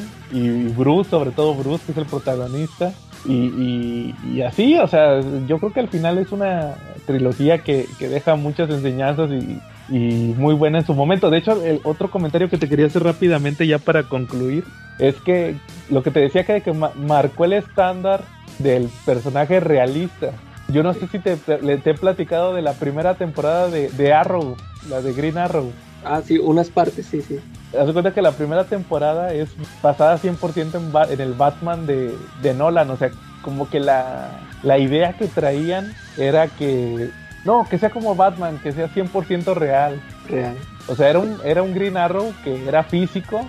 Físico con. Me refiero a que peleaba con, con criminales reales. Y, y, me acuerdo que hay una hay un episodio donde sale un científico que se llama igual que este, ¿te acuerdas de Geoforce? Ah, sí, sí. Y, y hace cuenta que ahí no te explican que el cuate, el cuate no tenía poderes de, terremotos. El cuate era un científico que había creado un aparato que hacía terremotos, así como una, pues como el, como el aparato este de las microondas. Sí. Pero era de terremotos. Y también el, el, cuando sale Canario Negro al principio de la serie, no, no tenía poderes así de la voz, era un aparatito que traía, que aventaba y era el que hacía los ruidos. Entonces como que al final este, ya un poquito más adelante como que ya se dan rienda suelta de que no, sí vamos a meter metahumanos y es cuando ya empiezan a aparecer. Entonces este, sí, o sea, ya fue cuando le dieron la, la, vuelta a esa orden que tenían de que todo fuera como el Batman de Nolan, pero pues es que era lo que estaba en ese momento. Sí. Y ya este, pues prácticamente es, es, la trilogía. ¿Cómo ves? ¿Qué, ¿Qué, conclusiones llegas, Calaca? ¿La recomiendas ampliamente? Sí, yo, a mí sí, yo para, como te digo, este, para mí ha sido la, la mejor trilogía de superhéroes que he visto y, y, y, también se debe a por lo que tú mencionaste que es, que es un, se trata de una, que es una historia de autor. este, eh, porque por ejemplo, o sea, si la comparamos con otras trilogías de superhéroes que hay actualmente, eh, como que son muy pocas las, las que sí las han sido dirigidas por el mismo cuate, ¿no? Como que, por ejemplo, ya es que Marvel, bueno, última, últimamente sí ha mantenido a los directores, pero yo, yo sí me fijaba, por ejemplo, pues ya es que en estas, las primeritas que las de Iron Man, y, o sea, cada una era de un director diferente. Y, y a lo mejor ahí siento que por eso ya no, como que no fueron tan sólidas. Ya últimamente sí se ha, como que sí, sí los ha mantenido a los, a los directores, pero yo digo que sí por eso se debe en, eh, a que haya sido una, una historia redonda, ¿no? Porque el, el, autor este la contó como quiso, o sea, desde el principio al fin, o sea, sí se vio que como si fue todo planeado, o sea, que sí metió cosas de, de lo que contó al principio, sí lo, lo, lo jaló hasta el final, ¿no? Y sí, yo, le pongo, yo le pongo un 10, totalmente recomendado. Y, y yo también. hasta ahorita, hasta ahorita no, no ha envejecido para mí. Yo, yo la sigo viendo y me sigue gustando. Sí, o sea, es una buena película de las, son buenas películas para conocer al personaje. Y quién sabe cómo le irá a ir a este cuate Pattinson, va con su nueva película. Sí, pues ojalá que bien. Este, a mí, yo lo que he visto en los trailers y eso a mí sí, sí me ha, sí me ha convencido. Esperemos que, que sí así esté toda la película. A ver, a ver si no nos choca tanto, va, porque, o sea, yo de repente sí lo veo, o sea, el traje y todo eso. Y el batimóvil, nada que ver con el de con el de Christian Bale, va. Sí, no. Pero ah. te digo, sí, o sea, ándale, el Batimol sin nada que ver, pero se me hizo, me, gusta la secuencia esa que han mostrado ahí cuando va persiguiendo al pingüino. Se, me hace que está bien, bien ejecutada.